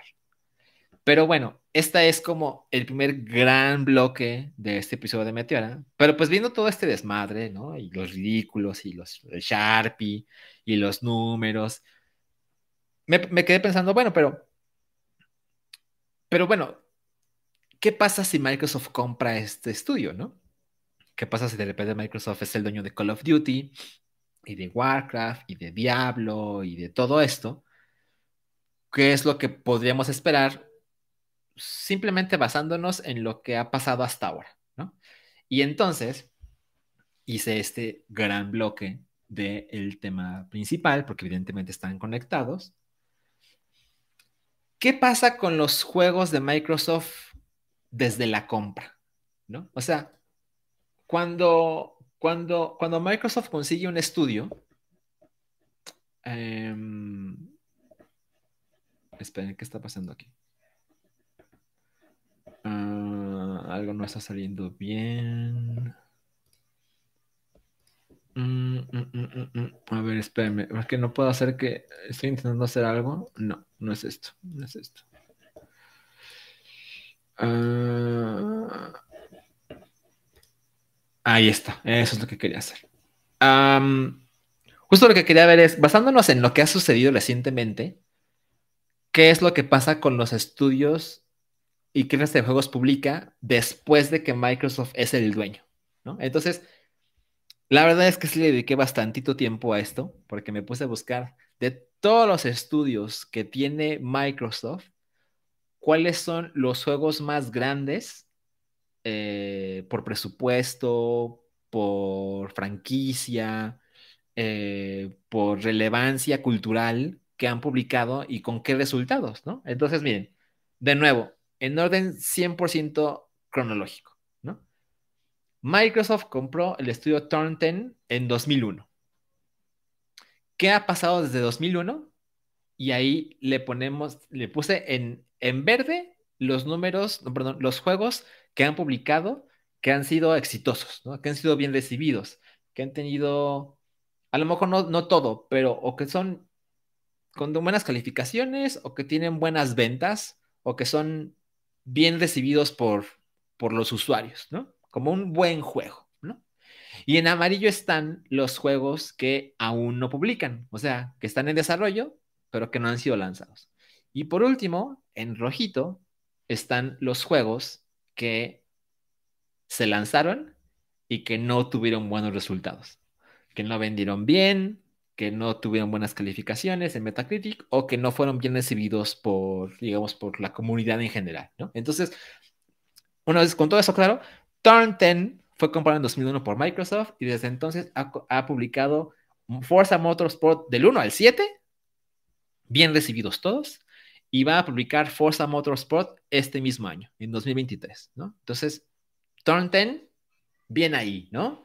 Bien por Microsoft que compró el estudio y ha dado muy buenos resultados. Perfecto. Ahí todo bien, no hay quejas. Y de hecho me parece muy razonable que Microsoft haya comprado Turn 10 porque es un estudio que ha estado ahí desde el principio, ¿no? Que se entiende, ¿no? Que tiene el ADN de, de Microsoft, de Xbox. Vamos con el siguiente. El siguiente es Rare.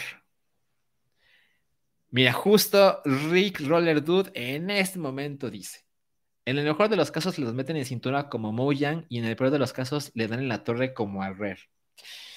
Tu mensaje no pudo haber llegado en mejor momento. ¿Qué pasó con Rare? Microsoft compró Rare en el año 2002, hace 21 años. Desde entonces, porque evidentemente no pongo toda la lista porque es una lista larga, pero pues de los que me parece que son los, los juegos más emblemáticos que han presentado desde entonces, presentó Cameo, Elements of Power, que es un juego que salió con el Xbox, eh, con el Xbox 360, ¿no? O estoy No, sí, con el Xbox 360, claro. El azul de, que en, el, que puse el título del juego es azulito porque es como tibio, ¿no? O sea, no le fue fatal, tampoco le fue chingón, ¿no? Tibio. Perfect Dark Zero, desastre, ¿no? Se lanzó y hagamos como que aquí no pasó nada, vámonos, ¿no? Viva Piñata, bien, bien, le alcanzó para, para ser bien recibido, pero tampoco tuvo unas ventas de escándalo, de repente salió en, en varias consolas y demás. Eh, bueno, adaptaciones, ¿no? Banjo Kazooie 3, a mí me parece que sí le dio en la madre a la, franquicia, ¿no? Desde entonces no hay otro Banjo Kazooie. La gente se emocionó más de ver a Banjo y a Kazooie en Smash Brothers. Kinect Sports sí es un juego que fue bien recibido y sobre todo que vendió, vendió mucho, ¿no? Recuerden que es el juego más vendido de la del 360, ¿no? Tampoco tuvo así el Metacritic de escándalo porque pues era era la respuesta a, Switch Sports, ¿no? Pero, pero me atrevo a decir que sí se merece el verde. Sea of Thieves definitivamente fue un juego que, empezó lento, pero que se ha convertido en un éxito, ¿no? Que es uno de los más jugados en la consola, que, que de repente tiene DLC, que la gente se emociona por seguir jugando. Entonces, creo que un inicio desafortunado, pero se, se recuperó. Y en este momento, Rare aparentemente están haciendo Everwild, ¿no? Eso es lo que se sabe hasta ahora. Entonces, pues ahí tenemos la incógnita, ¿no? Pero como podemos ver así con el código de color, pues es muy mixto lo que ha pasado con Rare, ¿no? Por supuesto, la gente recuerda más las cosas desastrosas, como siempre, ¿no? Eh, es más fácil recordar lo, lo, culero que lo bueno, pero, pero mixto, ¿no? Mixto lo que ha pasado con Rare desde que los compró Microsoft. Vámonos con el siguiente estudio. Tampoco me quiero tener tanto en cada uno. 343 Industries. Este no precisamente lo compró Microsoft, pero sí lo fundó porque cuando compraron Bungie, em, no, perdón, cuando compraron Bungie no, cuando Bungie eh, se fue y, y Microsoft compró la franquicia de Halo, pues dijeron, necesitamos un estudio que se encargue de seguir haciendo los Halos, ¿no? Entonces, a mi parecer, los Halo que han hecho en 343 Industries están muy lejos de lo que la franquicia estaba acostumbrada, ¿no? El gran éxito de Halo 1, el mayor éxito de Halo 2, el éxito aún más grande de Halo 3, e incluso lo que pasó con con Halo Reach. Es mucho más, fueron mucho mejor recibidos que Halo 4, que la colección de Master Chief, que Halo 5 y que Halo Infinite. Me parece que ahí dice Ricardo que Halo 4 se le hizo bueno, de acuerdo, sí, pero en una percepción general, la franquicia no es la misma desde que la tomó 343 Industries, que es desde que la tomó Microsoft, ¿no? Que cuando la tenía Bungie. Creo que ahí podemos estar todos de acuerdo, ¿no? Por eso los cuatro juegos que puse aquí están en rojito. Evidentemente lo que estoy tratando de decir es que cuando Microsoft compra un estudio, las franquicias no han tenido un futuro positivo en gran número de ocasiones, ¿no? Por eso lo quise poner así de estudio por estudio, los juegos más grandes de cada uno, vamos a ver cómo les fue, ¿ok? Vamos con el siguiente. El siguiente estudio es The Coalition. The Coalition es un estudio que hace Gears, ¿no? que es muy similar a lo que pasó con 343 Industries. The Coalition es un estudio que existe para hacer juegos de Gears of War. Y cuando, cuando Epic se fue y ya no quiso hacer más Gears of War, lo compró, compró la franquicia Microsoft y ellos han hecho su Gears of War por su cuenta. Entonces, ¿qué ha hecho? ¿Qué es lo más grande que ha hecho de Coalition desde que es parte de, de Microsoft? Han hecho Gears of War Ultimate Edition, han hecho Gears of War 4 y han hecho Gears 5. ¿Ok? Los tres los puse en azulito porque son juegos que no es que sean malos, no es que sean espectaculares, han tenido un buen recibimiento, ¿no? Así como, sí, está bien, ¿no? Nadie sale ofendido, ¿no? Es, no es una falta de respeto, entre comillas, hacia la franquicia. Son buenos. Y también me atrevo a decir que tampoco tienen la popularidad que tenían en las ediciones anteriores, ¿no? Ahí está Ricardo diciendo que Gears es un juegazo, Gears 5, por ejemplo. Creo que es el que ha sido mejor recibido de estos tres.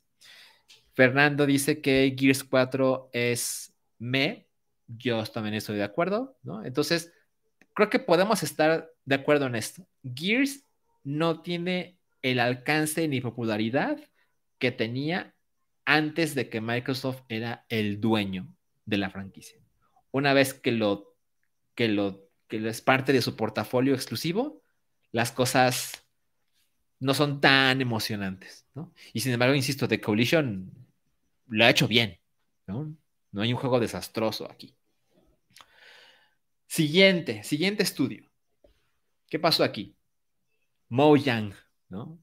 Eh, por supuesto que Mojang ya había publicado Minecraft, pero desde que lo compró Microsoft, que han publicado Minecraft Dungeons y Minecraft Legends. Insisto, son buenos juegos. ¿no? no son espectaculares, no es la clase de cosas que la gente dice, uff, tengo que comprarme el Xbox porque quiero jugar esta cosa. No, tampoco son juegos terribles para nada, ¿no? Son buenos, ¿no? Por eso el azulito, ¿no? Eh, no, han hecho, no, han hecho nada que se vaya a la basura y tampoco es una razón para tener la consola, ¿de acuerdo? Siguiente estudio. Ninja Theory. Desde ellos compraron, Microsoft compró Ninja Theory en 2018. ¿Qué ha pasado desde entonces con el estudio? Publicaron Bleeding Edge. ¿Alguien recuerda Bleeding Edge? Es un juego que nació muerto. O sea, lo publicaron y en cuestión de meses no había nadie jugándolo. Y van a hacer, o mejor dicho, están haciendo y van a publicar Senua Saga, que es Hellblade 2. Por eso está en amarillito, porque está en un futuro y no sabemos en qué va a terminar esto, ¿no? Pero lo que ha hecho Ninja Theory desde entonces es un juego que fue un desastre. Bleeding Edge, desastre. ¿De acuerdo? ¿Qué va a pasar con Hellblade 2? Nadie sabe. Ojalá lo mejor, pero ahorita nadie sabe. Siguiente estudio. Playground Games. Esa es una de esas cosas que le han venido muy bien a Microsoft desde lo compraron, ¿no? Los juegos más grandes de que, desde que los compraron en 2018 son Forza Horizon 4, muy bien recibido, ¿no? Creo que fue juego del año para, en muchas publicaciones. Y Forza Horizon 5, que también muy buenos resultados, muy buenas ventas, espectacular, ¿no? Gran compra. Y están haciendo Fable, que Fable eh, vimos un, pues un poquito, un avance ahí minúsculo eh, hace, unos, hace un par de meses eh, en, el showcase de, de, Microsoft, pero bueno, está en amarillito, no sabemos qué va a pasar, ¿no? El, el futuro es prometedor, tomando en cuenta que el mismo estudio hizo Forza Horizon 4 y 5, ¿no? Que están en verdecito y en amarillo. Siguiente estudio, vamos a ver. On Death Labs. Los compraron en 2018. Ellos han publicado State of Decay 2, que es un juego discreto, ¿no? Está bien, ¿no? Eh, el tiempo que le pongas no está mal. Y están haciendo State of Decay 3. Entonces, muy discreto, ¿no? No hemos hecho nada que la gente se ofenda, ¿no? Hay un juego respetable en State of Decay 2, pues es un juego que hace, es un estudio que hace State of Decay, ¿no? Entonces van a hacer State of Decay 3 Ojalá les vaya poca madre, ¿no? Pero aquí no hay nada escandaloso, ¿no? Jonathan Montes agrega la conversación y dice, esos exclusivos que pasaban muy desapercibidos, Record, Sunset, Sunset Overdrive y Quantum Break. Es una lástima lo de Sunset Overdrive porque es un gran juego que pues es un juego de Insomniac, que son los que hacen los juegos de Spider-Man ahora. Y es un gran juego y pues no, la gente no le hizo caso. Y bueno, consecuencias de consecuencias, ¿no? Cuando Sunset Overdrive eh, se fue lanzado, pues, eh, eh, pues, el Xbox One estaba en un momento crítico porque desde el principio estaba en desventaja por la anterior presentación de Don Matrix, donde hablaba más de la tele que de los juegos. Entonces, pues una gran lástima. Mira, Ricardo, Ricardo tiene un buen comentario, dice, este, Sunset Overdrive es la cuasi precuela de Spider-Man, se les fue vivo Insomnia Games si Xbox hubiera comprado Insomnia Games, que bueno, hablando de comprar estudios, ¿no? Em, las cosas hubieran sido seguramente diferentes, por lo menos para Microsoft, no sé si para Insomnia Games, porque como estaba haciendo el recap, no parece que sea lo mejor para un estudio ser comprados por Microsoft, a mi parecer, ¿no? Y bueno, lo terminó comprando Sony. hablando de compañías malvadas que compran otros estudios, este, pues Sony compró Insomniac y ha sido una de las mejores decisiones que han tomado, porque desde entonces han publicado Marvel's Spider-Man, Marvel's Spider-Man Miles Morales y van a publicar Marvel's Spider-Man 2. Y publicaron Ratchet and Clank. Así, en poco tiempo, muchos juegos y son importantes para la consola y que solo están para ellos y bueno, para PC, ¿no? Entonces, continuando con los siguientes estudios, ya nos estamos acercando al final. Compulsion Games fue comprado por Microsoft en 2018. Publicaron We Happy Few, que le fue desastroso. Le fue muy, muy mal en reseñas. Y ahora presentaron, hace unos meses, presentaron un teaser de South of Midnight eh, para un futuro ahí incierto. Pero bueno, compraron el estudio, han publicado dos juegos desde, bueno, un juego desde entonces. No le fue bien. ¿Qué podemos esperar de Shadow of Midnight? No tenemos idea. Siguiente estudio ah, ah, ah, es Obsidian, que es uno de los mejores, una de las mejores compras que ha hecho Microsoft. Compraron Obsidian en 2018 y han publicado desde entonces The Outer Worlds, que no solamente está en, Xbox, Grounded, que está en su versión beta, Pentiment, que es este juego que puse aquí en el gráfico. Es un juego ahí rarito, muy rarito, pero como está en Game Pass, es esa clase de juegos que creo que le viene muy bien a, Game Pass porque solamente es la clase de juegos que la gente diría, mm, lo dejo para después o para nunca, pero como es parte de la suscripción, e, es por mucho lo mejor que ofrece Game Pass, ¿no? Este, que te ofrece ahí un catálogo más amplio de lo que cualquiera esté acostumbrado. Y entre las cosas que, que están desarrollando está About y The Outer Worlds 2, ¿no? Eso está en amarillito. Entonces, como se puede ver en el código de color, verdecito, amarillito. ¿No? Todo en orden. Bien ahí. Bien por ellos. Siguiente estudio. Vámonos con Inxile Entertainment, que publicaron Wasteland Remastered, azulito, discreto. Habrá quien le guste, habrá quien no, no pasa nada. Publicaron Wasteland 3, mismo caso. Y van a publicar, si todo sale bien, Clockwork Revolution, que es un juego que, pues, este, de hecho, el gráfico que puse es de Clockwork Revolution. Es un juego que fue muy comparado con Bioshock Infinite, que tiene esta estética steampunkesca y demás. Se ve bien, habrá que esperar, pero bueno, Inside Entertainment claramente eh, bien, ¿no? Un estudio discreto, nada de quedar armarse con ellos, desde que son parte de, de Microsoft, ¿no? Siguiente estudio, Ah, ah, ah, es Double Fine, que desde entonces, desde que son parte de Microsoft, han publicado Wrath, que es un juego que me atrevo a poner en azulito, ¿no? Aquí nadie se ofende, nadie se escandaliza. Y está Psychonauts 2, que sí le fue muy bien. Le fue muy bien, eh, estoy seguro que en críticas Francamente no lo sé en ventas. Desde el primer Psychonauts pues fue como una franquicia, como los juegos de Double Fine, ¿no? Que es así como, híjole, son súper creativos, pero es difícil que encuentren una audiencia. Eh, pero bueno, como se puede dar, como se puede dar cuenta aquí, Double Fine no es un problema, ¿no? Las cosas han salido bien desde que son parte de Microsoft, entonces no hay nada aquí escandaloso, ¿no? Por otro lado está World's Edge, que fue comprado en 2019 y básicamente es el estudio que se encarga de hacer los Age of Empires y me atrevo a decir que los tres que han publicado, que son las ediciones definitivas de juegos anteriores, los tres han sido muy bien recibidos, son juegos que venden bien, son juegos emblemáticos, entonces World's Edge no es un problema, bien ellos, funcionan posiblemente mejor que antes de que fueran adquiridos, entonces aquí no hay ningún problema. Y está It Software, que es un, juego, es un estudio que no ha publicado tantos juegos desde que fue comprado. ¿Por qué? Porque apenas fueron comprados en 2020, ¿no? Es muy reciente. Y publicaron Doom Eternal, que publicaron no solo en Xbox, sino también en PlayStation e incluso en, en, Nintendo Switch, por supuesto que en PC. Entonces, Doom Eternal fue un gran éxito, verde absoluto, aquí no pasó nada.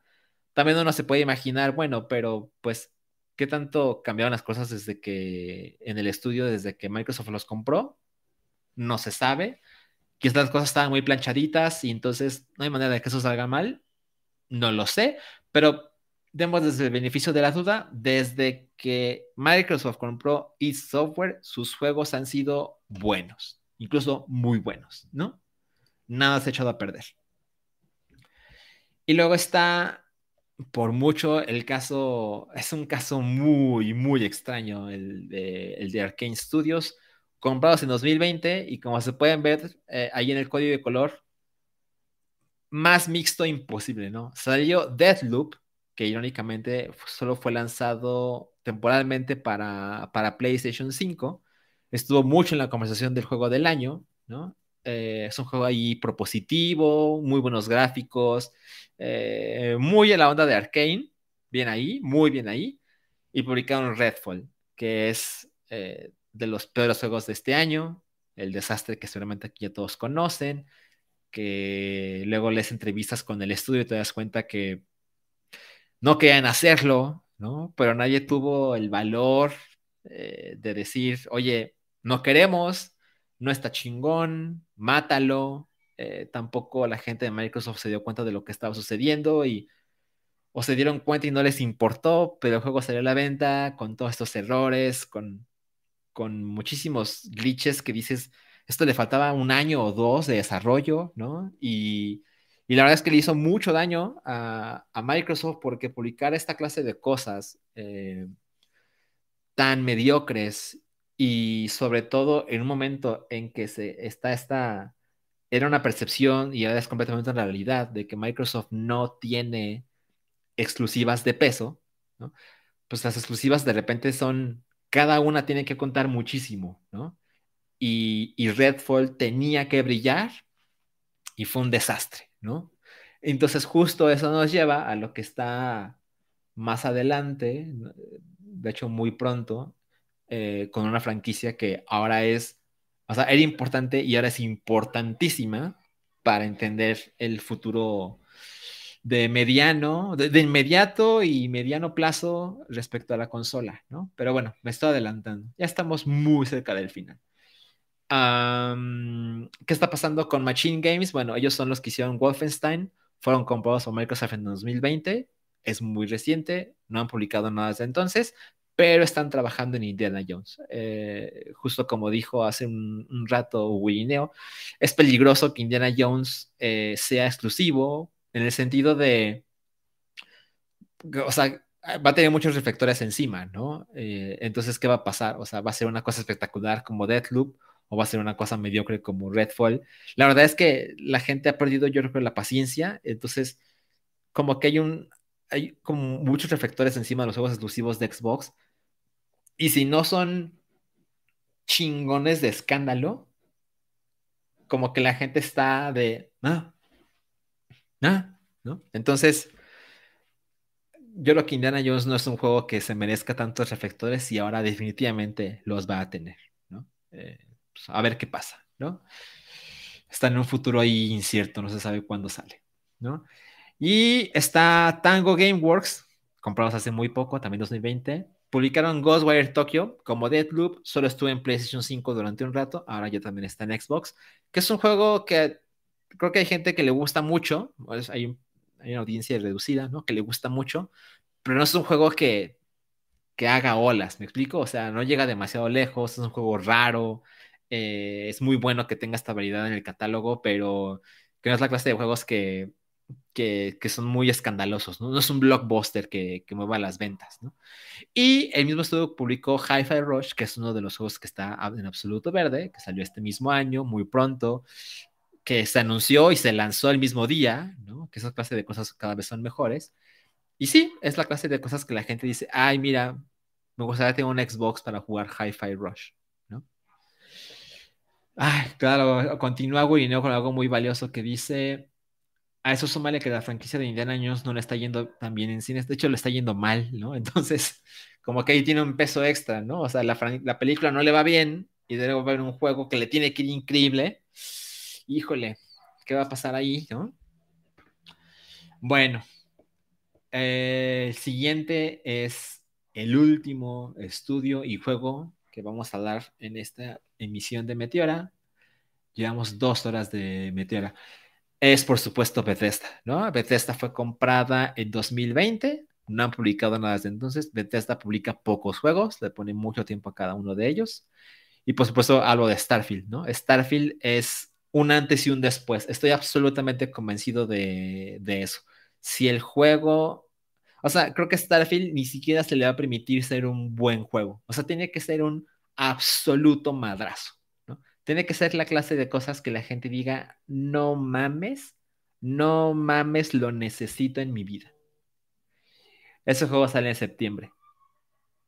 Y estoy convencido de que en septiembre, después de lo que pase con Starfield, las cosas van a estar mucho más claras con, con Xbox, ¿no? Así, así de, así de claro. Hemos llegado al final, amigos. Dos horas con prácticamente tres minutos. Está, como en cada emisión de Meteora, les invito a ver el hype. Esa es una cosa que nunca ha pasado antes. Como este, este episodio de Meteora es el miércoles, el episodio de Meteora, de, perdón, del hype es mañana jueves, y están viendo en exclusiva el thumbnail del episodio de mañana. Como pueden dar cuenta, es de una película de Mello, que es la Puerta Roja, que es parte de la franquicia de Insidious. La verdad, yo creo que no es una buena semana para el cine, como para que esta película sea la más cabrona del fin de semana, pero bueno, eh, siempre se les invita a ver el hype como cada episodio de Meteora. Hemos llegado, ahora sí, Slide 51 es el loguito una vez más. Les agradezco mucho que hayan estado por acá somos en este momento 87 personas. Eh, otra vez me está haciendo cosas raras aquí. El... no puede ser. Bueno, ya, aquí estoy. Este, mm, muchísimas gracias a todos por conectarse. Me da mucho gusto estar con ustedes, hacer Meteora. Lo hago mucho menos de lo que quisiera, pero tanto como puedo. Y por aquí estoy ya diciendo eh, Master Waka, ni sentí las dos horas, qué maravilla. Hugo Gineo, el 10 del programa de mañana es correcto. A ver, ya se están jugando los mensajes. Ah, Master Waka dice que ya sean tres horas. No, cállate, faltan 56 minutos y ya quiero ir a cenar, la verdad. Y la garganta ya me está doliendo, la verdad. Hugo Gineo dice el gran programa, como siempre te agradezco mucho, Hugo. Hugo es de los que, de los primeros que han creído en este proyecto y ahí sigue fiel. Fernando Belmont dice el alerta exclusivo solo aquí en Meteora. Gracias por este episodio, Salchivales Mil. Buenas noches, gracias a ti, Fernando. Y creo que, ah, creo que sí es un buen día en miércoles, ¿eh? porque ya no nos metemos en el problema de las prisas y que, y que el hype y que el ojo desde Alemania y pues este, creo que veo muchos de los regulares eh, por acá, entonces el día, la hora les queda. A mí me queda increíble que sea un poquito más temprano, la verdad. Eh, dice Carlos Miñón, ya dejé mi like, háganlo, se les agradece mucho, se les agradece muchísimo. Dejen su like, este, compartan el link en sus redes sociales, con sus amigos, con sus enemigos. Ah, por aquí el mensaje de Marisol que no quiere dejar pasar. Dice Marisol, se me pasó muy rápido. A mí también, a mí también. ¿Quién hubiera imaginado? Vamos a ver otros mensajes por acá. Jesús Tapia dice, excelente información, análisis, no creo que la espera vale la pena. Muchas gracias Jesús, que también es uno de los primeros creyentes de Meteora. Zafira dice, gracias a ti, Salchin, gusto como siempre, gracias por estar por acá. Max Parra, muchas gracias. Jorge Armando González, muy buena investigación, gracias a ti. Dice Marisol que le queda excelente el miércoles, es bueno saberlo. Dice Robot, ¿Para cuándo el especial con Mobley? Me quedé esperando el especial de Zelda ya que fueron juntos. Bueno, para contar más, o sea, o sea, sí fuimos juntos porque Mobley me invitó, pero pues ese día no teníamos nada que decir porque jugamos, jugamos un shrine, ¿no? El primer shrine del, del juego. Entonces, pues no llegamos, no íbamos a llegar tan lejos. Y luego, pues pasaron cosas en su vida y la mía que pues no estábamos este, disponibles, ¿no? Entonces, complicado, complicado. Pero sí, yo quiero que venga Mobley, le voy a decir. Yo que a Mobley le gustaría venir. Hugo dice, me queda perfecto, un pretexto más para ir a la oficina, eres un flojo, Hugo John Jr., aquí ya no se juntan los programas como pasa en el cartel de Corona Capital, exactamente. Exactamente. Bueno, por último, Master Waka dice, cuídense mucho, gente bonita. Yo creo que no hay mejor mensaje para irnos. Gracias a todos, a todos por conectarse. Nos vemos, no sé cuándo. La verdad es que no sé cuándo, pero me gusta la idea de jugar Street Fighter 6 con ustedes y con los metiches que se vayan metiendo. Eh, y sí, ahí platicamos de lo que vaya saliendo en el chat. En lo que me madean los voy leyendo. Gracias a todos. Gracias a todos de verdad. Nos vemos pronto. ¿Ok? Hasta luego. Bye bye.